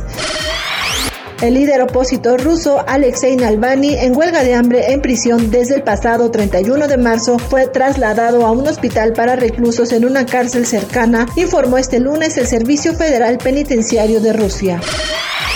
El escritor y premio Nobel de Literatura Mario Vargas Llosa pidió a los peruanos votar el próximo 6 de junio por la conservadora Keiko Fujimori, pues representa el mal menor. Actualmente el candidato de la extrema izquierda, Pedro Castillo, tiene 11 puntos de ventaja sobre la derechista. La alcaldesa de Chicago, Lori Lightfoot, rechazó que vaya a renunciar al cargo tras las acusaciones de un aumento de la violencia pública y del descontrol de la mano dura policial contra las minorías, después de la muerte del menor latino Adam Toledo, quien recibió un impacto de bala por parte de un oficial. Relatamos al mundo. Relatamos al mundo. Es la una de la tarde con 16 minutos y vamos a continuar aquí en esta segunda hora de Prisma RU. Y bueno, pues hoy nos engalana con su presencia a través de la vía telefónica para platicar de la campaña de Asociación en Línea 2021 de Fundación UNAM, su presidente, licenciado Dionisio Mid, presidente de Fundación UNAM. Licenciado, ¿cómo está? Bienvenido. Hola, mira, qué gusto saludarte. ¿Cómo has estado? Eh? Gracias otra vez por abrirnos el espacio tuyo y el de todo tu auditorio Puma. ¿eh? Pues muchas gracias, muchas gracias, licenciado Dionisio Mid. Un gusto siempre recibirlo en este espacio. Pues me gustaría que en esta ocasión nos platique, nos recuerde de qué trata esta campaña de asociación en línea, porque sabemos que pues hay distintos proyectos que no paran ahí en Fundación UNAM. Cuéntenos, por favor. Claro que sí, Deyanira. Mira, este año lo que nosotros hemos querido poner el acento es en cómo podemos enfrentar eh, la nueva realidad que emana ya de las circunstancias de la pandemia que, que aun sin estar controlada, sin haber terminado sus impactos, pues ya obliga a reflexionar sobre qué tenemos que hacer en el futuro. Y eso es lo que queremos nosotros poner el acento. Y sin duda uno de los elementos que significa este desafío, pues es el de poner en manos de todos nuestros jóvenes universitarios los instrumentos necesarios para que puedan participar activamente de esta forma de comunicación a distancia. Y ahí lo que hemos visto, pues es que hay eh, muchas gentes que no tienen acceso a estos medios de cómputo y muchos otros que aun teniéndolos no tienen acceso a las redes que les permitan comunicarse. Entonces, esa es una de las vías que nosotros hemos venido trabajando como parte de nuestros programas prioritarios. También eh, todos los programas que, como ustedes conocen, eh, hicimos efectivos a través de nuestros programas Dona un Kit, en donde lo que quisimos fue poner a disposición de todos nuestros residentes el equipo de protección personal que se va a seguir utilizando en la medida que seguimos batallando contra esta pandemia y contra sus posibilidades de contagio. Aparte de eso, mantenemos y creemos que se ha vuelto particularmente importante el programa de becas. El año pasado otorgamos más de 40 mil, cerca de 44 mil, y la verdad es que lo que nosotros sentimos es que no obstante que no esté habiendo una presencia de los alumnos en, en el campus, eh, sin duda que, que el apoyo que se les da a través de estas becas que otorga la fundación es un apoyo que es bien valioso, sobre todo si nosotros recordamos que buena parte de nuestra familia universitaria se integra por gentes que generan muy poco ingreso. Entonces, el, poco el apoyo que nosotros les demos, aunque sea poco, aunque sea modesto, sí viene a significar en estos momentos tan difíciles una aportación valiosa para el peculio de los universitarios. Entonces, eh, por esas razones y para mantener los programas, algunos de los nuestros, por ejemplo, lo que hacemos a través del programa de autonomía, se han visto frenados justamente por falta de eventos presenciales, justamente por eso pues requerimos de un mayor compromiso de los eh, de la comunidad universitaria y de todos quienes quieran sumarse a los a los esfuerzos que hace la fundación. Nosotros siempre hemos dicho que la universidad es de todos y que pues en la medida que eh, todos quieran ver con simpatía lo que nosotros hacemos, sus aportaciones siempre serán valiosas. Esto se puede hacer a través de redes. Nosotros tenemos eh, pues la página de la fundación, una que se llama servicios@funam.mx o en el correo electrónico en la página www.fundacionunam.org.mx. Nosotros hemos venido incrementando el número de nuestros asociados y, la verdad es que este número ha crecido sustancialmente y hemos venido también eh, pidiéndole a la gente que aun cuando todavía no pueda realizar aportaciones se sume también porque así conocerán mejor las actividades nuestras de la fundación y de la propia universidad y en la medida que vayan generando las posibilidades de hacerlo, se sumen después eh, a otorgar ya una aportación eh, sustantiva eh, a los recursos y a los trabajos que hacemos en la fundación. De manera pues que todo esto es lo que subyace y en la medida que también la propia pandemia ha venido planteando nuevos desafíos, pues nosotros hemos correspondido con estrategias distintas para seguir vinculados y ahora lo hemos hecho ya no solamente con los propios universitarios de la UNAM, digámoslo así, sino a través de la generación de esto que hemos llamado Consorcio de Universidades por la Ciencia. Ahí lo que hemos querido hacer es que las universidades que se asocien a nuestro esfuerzo participen eh, activamente con una plática de investigaciones en curso y la respuesta que hemos tenido pues, es bien interesante. Tenemos presencias de muchas universidades, ya cerca de 20, y hemos tenido participaciones de muy diversos especialistas de distintas universidades, de la propia UNAM, desde luego, pero de las universidades de Texas, en Estados Unidos, o la de Arizona, o alguna sudamericana, o algunas españolas, o algunas inglesas.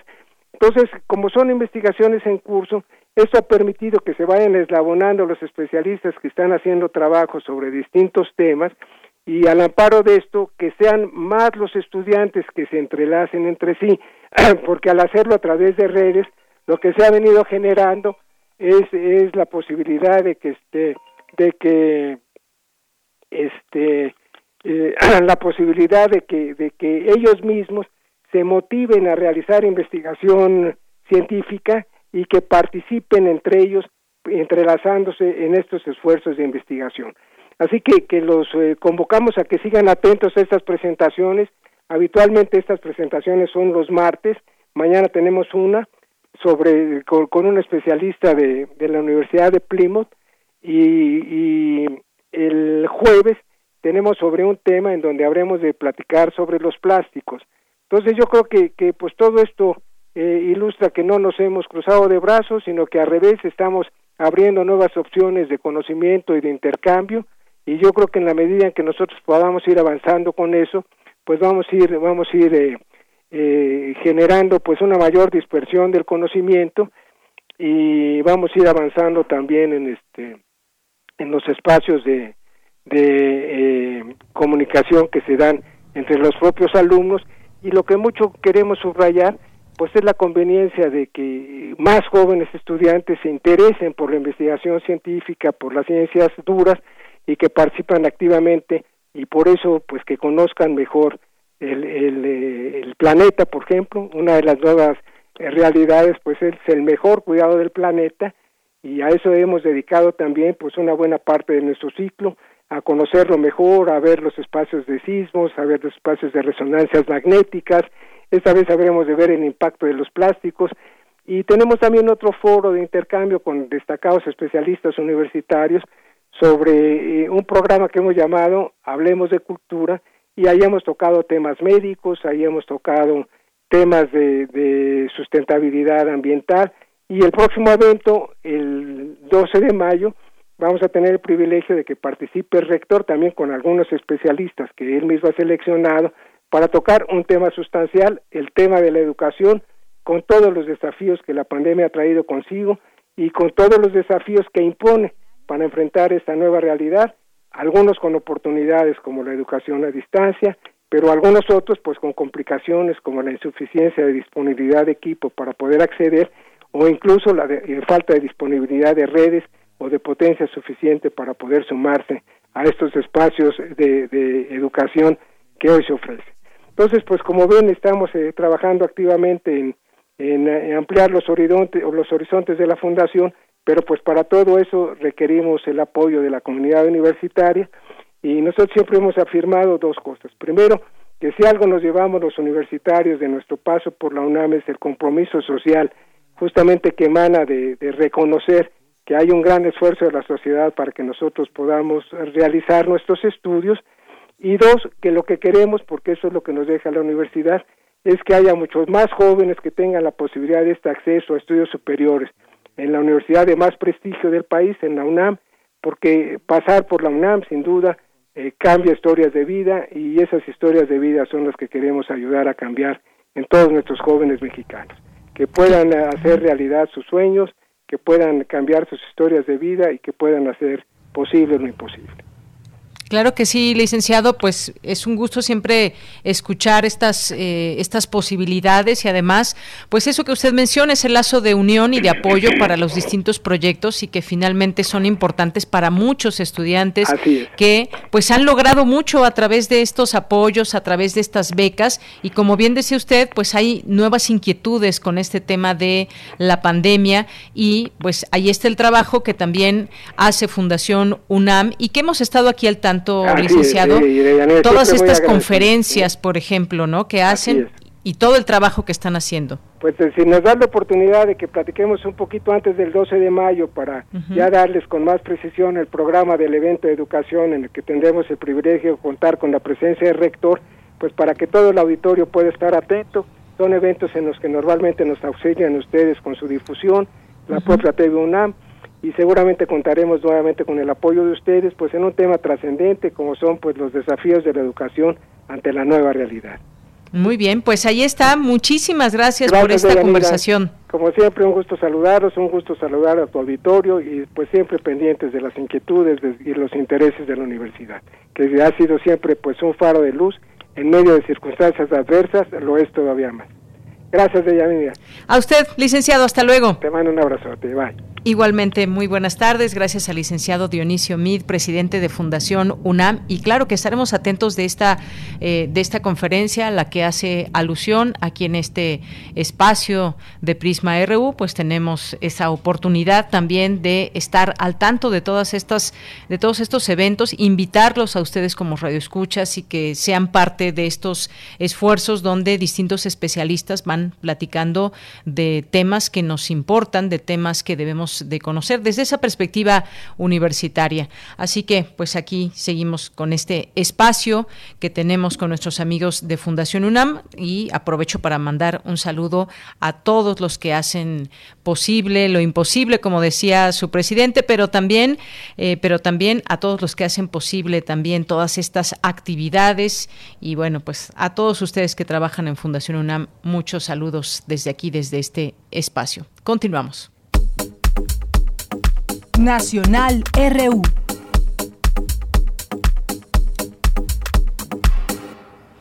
Las dos de la tarde con 27 minutos. Algunos temas nacionales, pues se sigue con ese tema de la candidatura de Salgado Macedonio en Guerrero. Se turna el expediente de, eh, de Salgado Macedonio al magistrado Hildafer Infante, que pues también es de Guerrero, tendrá la responsabilidad de elaborar el proyecto que será planteado a la Sala Superior del Tribunal Electoral del Poder Judicial de la Federación para que se resuelva ahora sí en definitiva este caso porque pues ha estado abierto durante todo este tiempo desde desde el inicio como precandidato. Fue una un nombramiento muy polémico por las razones que ya conocemos y luego todo este, eh, todo este tiempo que si se queda o no con la candidatura, pronto lo sabremos y ya esto hasta donde sabemos ya se irá finalmente lo definitivo, este expediente donde pues el magistrado tendrá la responsabilidad de hacer la elaboración de este proyecto y cómo se plantea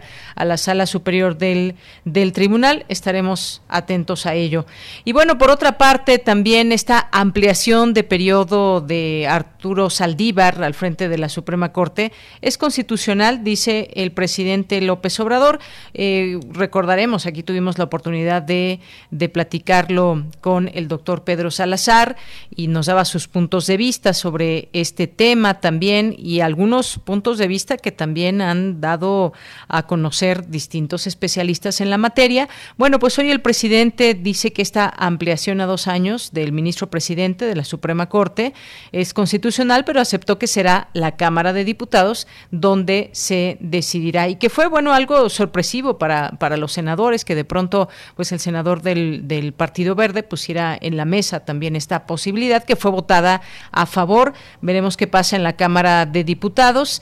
Y bueno, pues en esta conferencia de la mañana el presidente señaló que urge la reforma del Poder Judicial para combatir a la corrupción en ese poder, por lo que la prolongación del ministro presidente del tribunal, del máximo tribunal, eh, pues es garantía de que se lleven a cabo a la práctica estos, estos cambios que también fueron avalados, eh, hay que decirlo, y que será, digamos, la nota más importante en todo esto de esa reforma al Poder Judicial y que, bueno, pues se vio también, digamos, de alguna manera eh, afectada porque por esta eh, pues esta de última hora esta propuesta que hubo y que finalmente también fue avalada. Así que veremos también qué sucede y cómo se ponen las cosas en la Cámara de Diputados.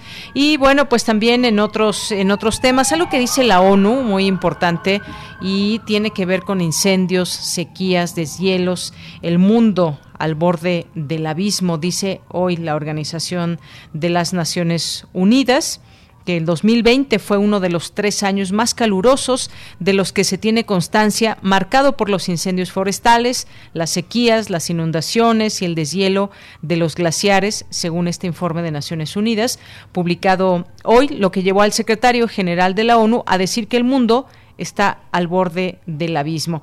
Y pues bueno, vemos también esfuerzos eh, mundiales, también distintas conferencias, reuniones que se hacen entre pues los líderes del mundo para saber de qué manera se avanza en la posibilidad de revertir estos, estos efectos del cambio climático que pueden traer consecuencias muy graves y no tan a la larga, sino pues en pocos años, en pocos años. Lo que dice este informe es que en un doble golpe para millones de personas afectadas por los fenómenos climáticos extremos, las restricciones de cierre relacionadas con la pandemia mundial de coronavirus también retrasaron la ayuda en algunas regiones, según este informe de organizaciones Meteorológica Mundial.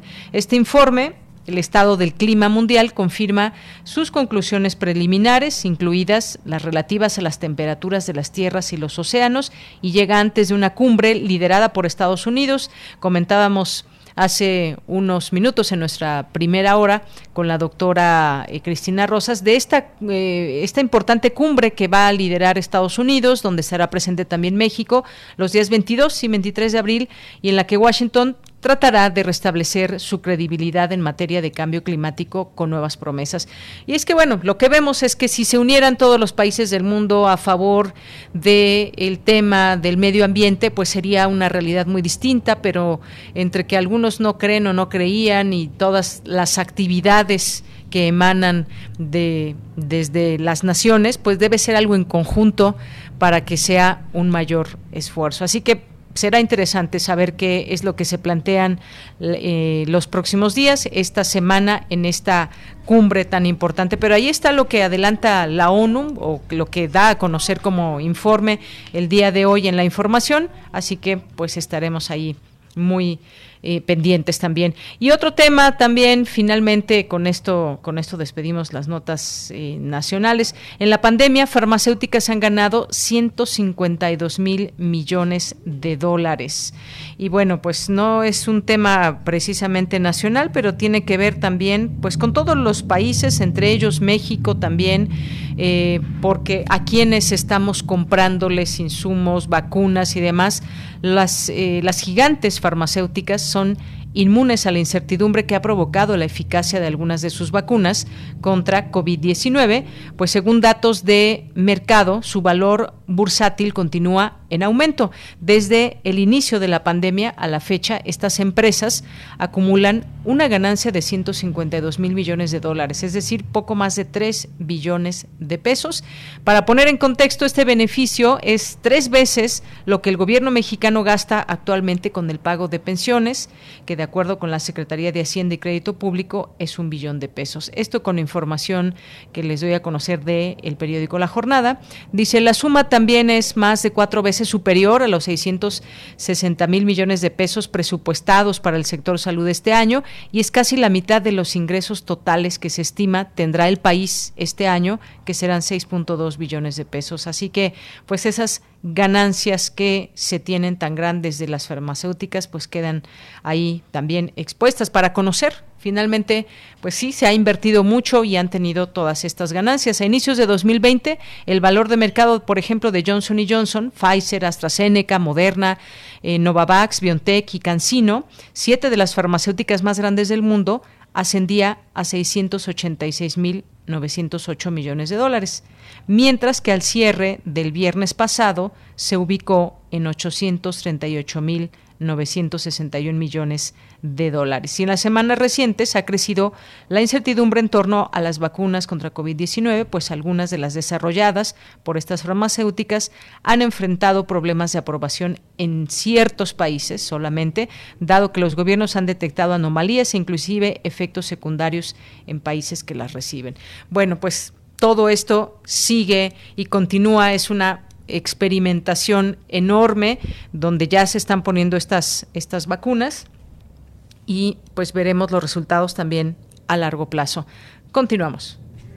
Porque tu opinión es importante, síguenos en nuestras redes sociales, en Facebook como Prisma RU y en Twitter como arroba PrismaRU.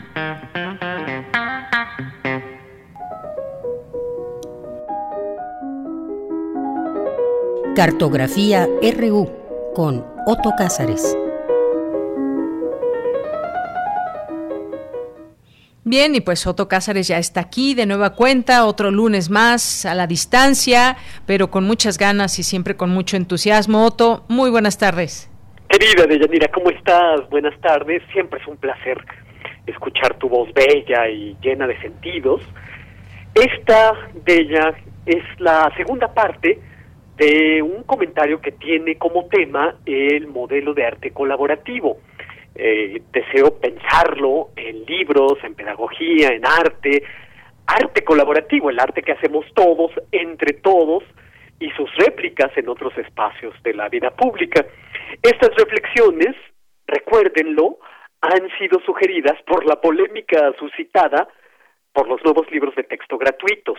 Y quien así lo desee, puede acudir a la memoria sonora de la semana pasada porque en ese comentario eh, algunos temas con una infinidad de matices y de ejemplos. Bueno, ahora me gustaría que fuéramos atrás en el tiempo para reflexionar lo siguiente.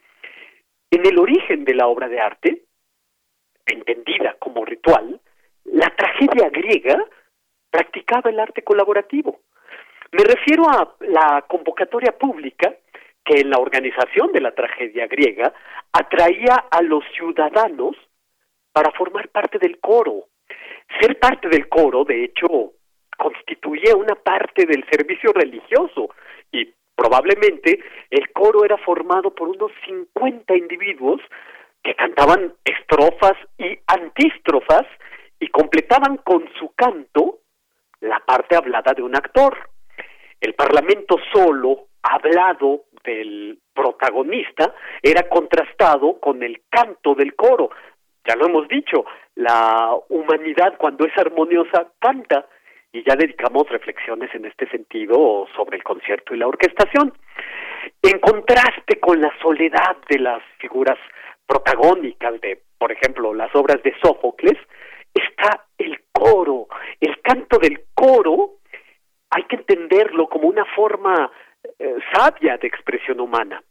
En otra tragedia, como el Agamenón de Esquilo, casi podríamos decir que el coro es el auténtico protagonista. En esa obra predomina el coro. En la organización misma de la tragedia estaba la figura del corifeo, es decir, eh, la figura de un director de coro encargado eh, de que el conjunto de ciudadanos eh, voluntarios se escuchara bien. Ha habido quienes se han pronunciado por el coro como el espectador ideal. Ya sabemos que el singular de espectador se refiere a un colectivo, en el sentido de que el coro observa el mundo desde la escena, al nivel de la orquesta. Es el espectador perfecto porque el coro no ve la escena, él es la escena. A veces el coro se puede convertir en la oposición del príncipe, en la oposición del tirano, una oposición encarnada por el pueblo, de modo que también en el coro hay una definición política. Lo vemos muy claramente en el Agamenón de Esquilo, en el que el coro se pone en contra de Clitemnestra y Egisto cuando estos han llevado a cabo el asesinato de Agamenón. En suma, desarrollo este tren de ideas porque en la tragedia griega, a través de una convocatoria que era pública, se practicaba el arte de liberarse de la individualidad para unirse a la colectividad. En la poética de Aristóteles, que es un manual de tragedia griega, leemos que la tragedia debe su origen a los directores del canto de los llamados ditirambos, es decir, himnos cantados que pedían el advenimiento del dios Dionisos. Y su funcionamiento era que un arconte, es decir, una figura parecida a la del mayordomo, nombraba a un corifeo que se hiciera cargo de entrenar y de financiar el coro voluntario.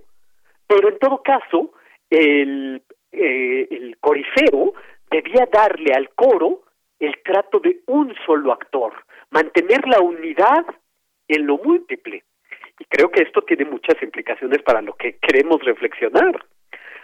Seguimos en el mismo tema, el arte colaborativo, pero a otro en otro, eh, pero ahora en otro orden de ideas. Seguimos preguntándonos qué pueden hacer del arte colaborativo, si una obra o un esperpento. En México, ah, los muralistas pintaban cuadros de caballete para financiar sus murales. La creación financia a la creación. El cuadro de caballete era generalmente una obra individual, pero el mural concitaba esfuerzos colectivos a pesar de que lo terminara firmando un solo maestro. Esta organización del trabajo me parece que tuvo resonancia en todo cuanto se realizó a partir de los años 60 y 70. El trabajo colectivo que en lo artístico pues era urgente en las marchas, con agitaciones gráficas.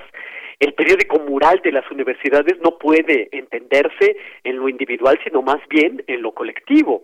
El trabajo colectivo era entendido como una necesidad individual. En la educación, el tema de los talleres y los seminarios se fundan en experiencias colectivas. Los colectivos establecen un diálogo entre el individuo y la sociedad. Pienso que no hay que desestimar la fuerza de articulación para movimientos y luchas populares en los gérmenes que tienen lugar en los talleres infantiles de plástica, de gráfica, de teatro, porque los talleres son catalizadores críticos. En el llamado activismo artístico, a la producción estética se antepone la acción social, o mejor dicho, la acción social determina lo estético, que en todo caso siempre es relacional, eh, siempre redistribuye, por así decirlo, el acceso a la creación, que ya no es exclusiva de los artistas. La creación es de artistas y de no artistas. Es una acción que involucra al participante. Eh, y con esto tiene lugar una abolición de la distancia usual que existe entre el espectador y la obra artística. Es como el espectador se vuelve algo así como en el coro de la tragedia griega, un partícipe. Esto es uno de los aspectos más importantes, abolir la distancia entre la obra y el sujeto.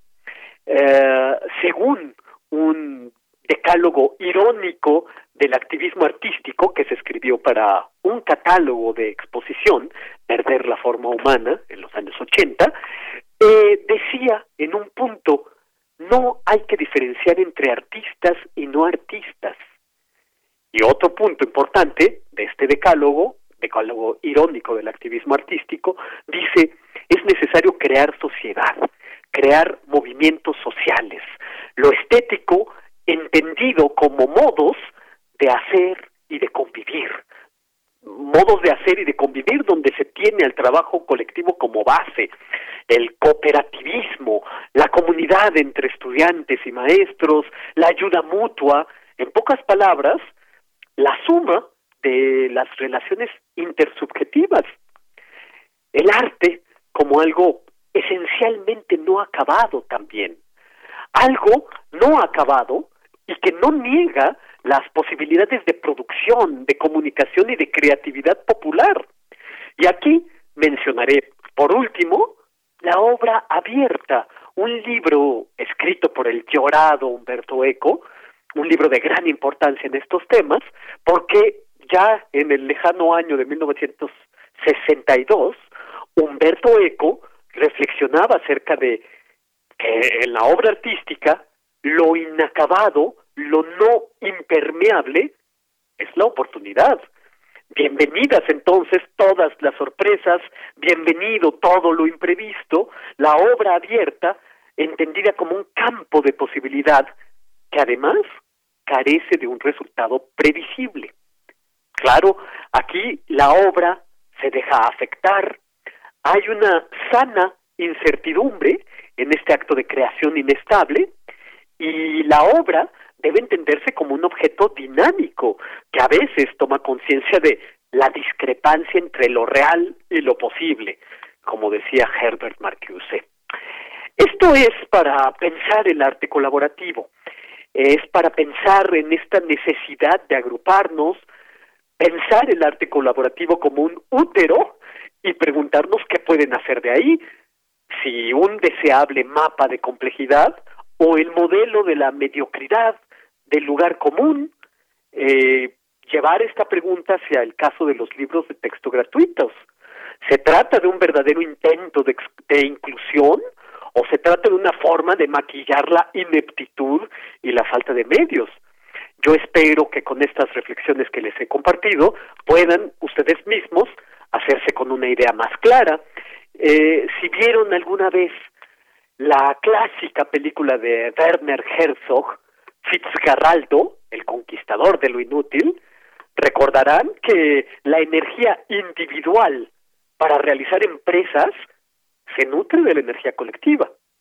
Fitzgeraldo se vuelve el corifeo que orquesta el canto y al final la ópera es la obra de lo colectivo. Pero lo que catapultó todos estos pensamientos fue la forma en que se urden a toda prisa los nuevos libros de texto gratuitos, que además serán despachados en los próximos meses. Yo creo que la prisa nunca ha sido buena consejera. Para la orquestación se requiere capacidad y rapidez, que no significa prisa. Rapidez, que no significa prisa. Capacidad y rapidez eh, eh, capacidad y rapidez y no prisa, no desatención, sería verificar aquella vieja consigna de los años del activismo artístico de que se puede enmendar el arte en la política y que se puede enmendar la política en el arte. Y esto es lo que yo tengo que decir este lunes 19 de abril de 2021. Otto, pues muchísimas gracias. Como siempre, con mucho gusto te escuchamos con mucha atención y disfrutamos esta cartografía. Muchas gracias. Estoy encantado y hasta la próxima semana de Yanira y quienes nos hicieron el favor de escucharnos. Un abrazo. Un abrazo. Hasta luego, Otto. Hasta luego. Bien, pues continuamos con nuestra cartelera, una recomendación que les dejamos aquí. Relatamos al mundo. Relatamos al mundo.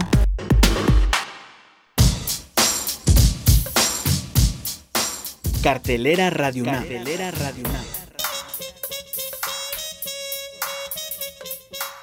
Te invitamos hoy a las 5 de la tarde a escuchar Foro de la Mujer, ayer en los oídos de hoy, una producción de Radio UNAM que obtuvo la inscripción en el Registro de Memoria del Mundo de la UNESCO en 2019, como la primera serie radiofónica de contenido feminista en México.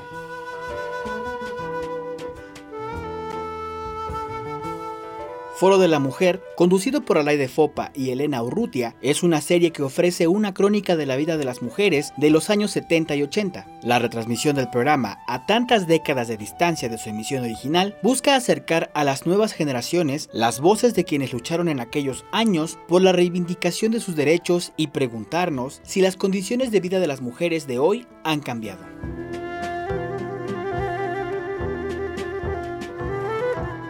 Foro de la Mujer, Ayer en los oídos de hoy se transmite los lunes, miércoles y viernes a las 17 horas. Hoy tendremos tres jóvenes indígenas campesinas, primera parte que recuerda las protestas del 31 de enero en la Embajada de España en Guatemala por los atropellos del ejército contra la población civil, y la cual generó una respuesta brutal de la policía guatemalteca, provocando un incendio que cobró la vida de 37 víctimas. Este programa fue emitido originalmente en 1980 con una entrevista a tres jóvenes indígenas que describen el atroz crimen. Una de ellas, la mayor, es Rigoberta Menchú.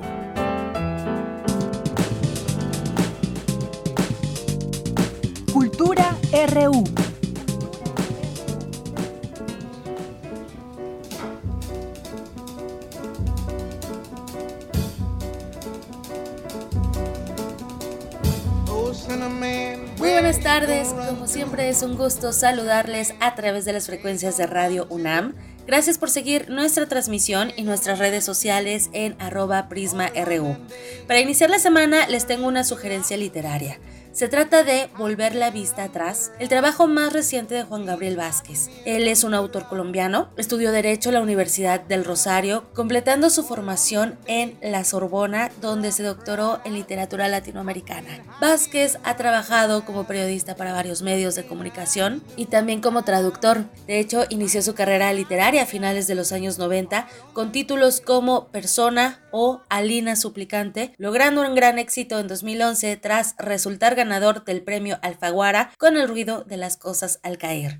Actualmente está presentando la novela Volver la vista atrás y para darnos más detalles conversamos con el escritor colombiano. Juan Gabriel Vázquez, gracias por tomar la llamada. Queremos saber más de cómo surge la idea de esta novela, quién es Sergio Cabrera, el personaje principal, y por qué contar su historia. Pues uh, bueno, eh, Sergio Cabrera, el, el, el, cineasta colombiano, es mi amigo desde hace unos 20 años. Y, um, y esta publicación sale del el momento, después de muchas conversaciones casuales, um, llenas de las anécdotas de su vida, que siempre son fascinantes.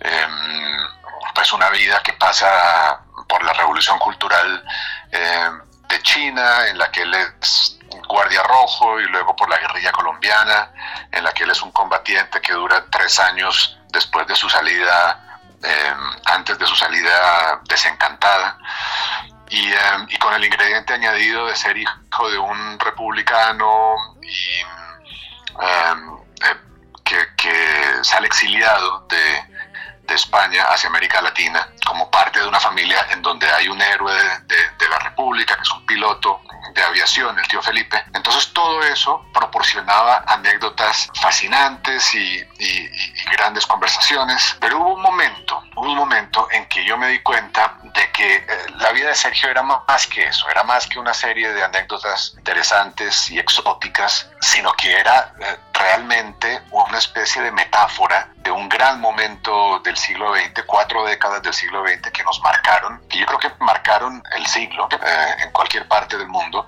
pero sobre todo marcaron la experiencia latinoamericana y, la colombiana en concreto. Y se me convirtió en, una obsesión contar eso, ¿no? contar, eh, por otra parte, algo que había sido mi, territorio, digamos, en los libros precedentes también. Eh, es decir, eh, mis libros anteriores habían tratado de explorar ese lugar en que las vidas privadas, nuestras vidas privadas, nuestras pequeñas historias, se ven arrastradas por los, las grandes fuerzas de la, de la historia de la política y en este caso de las ideologías. Y, um, y eso que me había interesado siempre parecía tomar cuerpo en la vida de Sergio Cabrera de una manera muy especial. Y eh, bueno, en ese momento nació el proyecto del libro y de eso pues lo que pasó fueron 30 horas o más de conversaciones grabadas con Sergio y con su familia y un trabajo documental de investigación y de imaginación después para construir la novela. Justo es lo que te iba a preguntar. ¿Cómo llevar a un personaje real a una novela? ¿Qué elementos usas para darle esa vuelta de tuerca usando la imaginación? Bueno, el, el, lo, que, lo, que, me permite a mí pensar este libro y defender la idea de que este libro es una novela es el ejercicio de la imaginación, la imaginación del novelista en la creación del personaje. Eh, y lo que pasó con, eh, con, Sergio es que él me contó, me contó sus vivencias, sus memorias, sus anécdotas, pero a partir de ahí, a partir de ese material que era, por decirlo de alguna manera, fáctico, mi imaginación de novelista se encargó de lo demás. Y lo que la novela cuenta es un retrato de una transformación emocional, moral, intelectual de un personaje que solo es posible desde un intento por habitarlo, ¿verdad? Por habitar el personaje, por meterme en su piel, meterme en sus, en sus emociones, meterme en su conciencia para mirar el mundo desde ahí. Este es un ejercicio de la imaginación que no es distinto del que, del que he hecho en otros libros con personajes inventados. O si quieres, lo que yo traté de hacer con Sergio Cabrera no es demasiado distinto de lo que hizo Dostoyevsky con Raskolnikov, Crimen y Castigo. Es meterme dentro de esa conciencia que no es la mía para mirar el mundo desde allí, contar una especie de evolución o de transformación a lo largo de los años, que es, entre otras cosas, el tema de la novela. Juan Gabriel, eh, la, la música es memoria nos recuerda momentos, espacios, personas, temporalidades y en este libro se sugiere una lista de reproducción. ¿Cómo fue la selección musical para esta novela? Bueno, fue, fue muy fácil, fue muy fácil porque mm, para mí la, la, música no acompaña el momento de la escritura. No puedo escribir con música, todo lo contrario, escribo buscando el mayor, el silencio más intenso posible. Escribo con tapones en los oídos y encima de los tapones em, audífonos de estos que cancelan el ruido del ambiente. Pero cuando salgo de ese mundo, cuando salgo del mundo de la página que estoy tratando de escribir, ahí sí la música entra a jugar un papel importante que a veces es de compañía. Entonces eh, ahí están mis mis compañeros de siempre, que no cambian, no cambian mucho, soy muy, eh, soy, muy de mis amigos eh, en términos musicales, vuelvo a los mismos, a las mismas cosas siempre, pero también hay algunas canciones que por diversas razones fueron una especie de... Eh, digamos que pertenecían al mismo ambiente emocional o intelectual de la novela. Entonces, por ejemplo, uno de mis de mis cantantes favoritos, que es Joan Manuel Serrat, pues había le había puesto música a las poesías que más le gustaban a Fausto Cabrera cuando recitaba poesías siendo joven en los teatros de Colombia, em, que eran las poesías de, de Antonio Machado de Miguel Hernández. Entonces, por eso están las canciones de él ahí en la lista. Así que las razones eran básicamente, las razones para que esta lista sea lo que es son básicamente esas dos. O bien las canciones que de alguna manera formaban para mí parte del mismo universo moral, intelectual que estaba tratando de contar y por lo tanto lo alimentaban, o las que son los compañeros, digamos, Sabina o Jorge Wexler, ¿no? Ya para finalizar, compártenos cómo ha sido el lanzamiento de la novela en esta pandemia, el proceso de escritura, la difusión en Colombia y en otros países. Claro, bueno, el libro tiene una relación muy importante con la pandemia para mí porque eh, fue una especie de refugio que creo me permitió sobrevivir estos meses tan, tan extraños y tan difíciles de la, de la mejor manera posible. El libro, yo empecé a, a investigar para este libro y a hablar con Sergio eh, hace siete años, en el año 2013, pero el comienzo de la escritura coincidió con la primera cuarentena en Colombia. Em, y además coincidió con, con, mi, con mi propia enfermedad. Yo pasé el virus eh, en el mes de marzo del año pasado, uno de los primeros casos en Colombia sin duda, eh, y, eran momentos de mucha incertidumbre, de mucha ansiedad, de no saber qué pasaba realmente y de ver, y, de ver el, ¿no? por, a través de nuestras ventanas de internet, ver eh, lo que pasaba, el desastre que estaba eh, agobiando las, las, vidas de la gente en otros países. De manera que el libro se convirtió para mí en una especie de, de refugio o de manera de, de encontrarle un orden a días, esa posibilidad de poner orden sobre un pasado ajeno me permitía a mí lidiar mejor con el desorden de mi propio presente. Y es, es otra de las razones por las que le estoy muy agradecido a este libro. Fue una especie de, de refugio, como digo, y de, y de, y de posibilidad de eh, equilibrar un poco más una sensación que era de desequilibrio para todos. Claro, Juan Gabriel, justo hablando de la pandemia y de las modalidades para poder tener contacto con personas a través del uso de las plataformas digitales, tienes presentaciones en próximas fechas. Me parece que ya, ya hubo algunas presentaciones virtuales. Pues no, hicimos una presentación virtual en Colombia, cuando el libro salió en Colombia en diciembre. Em, lo presentó la gran Leila Guerriero, que es, que es pues no solo es una una de las periodistas que más admiro yo, sino que además em, hizo una lectura maravillosa del libro y nos estuvo entrevistando a mí y a Sergio.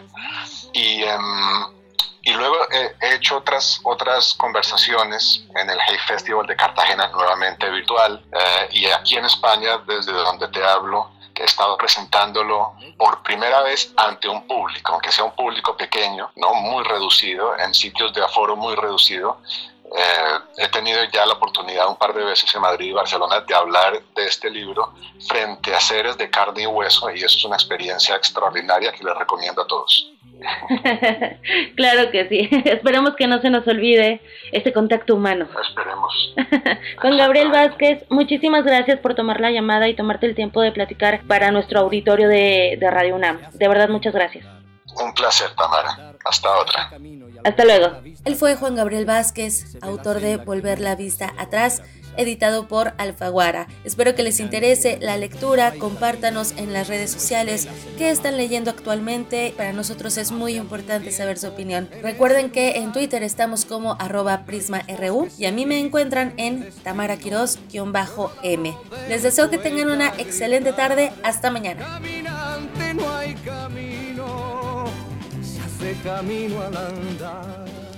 Y nos despedimos, son las 3 de la tarde. Hasta mañana, que tenga buena tarde y buen provecho. Murió el poeta lejos del hogar, que cubre el polvo de un país vecino. Al alejarse le vieron llorar.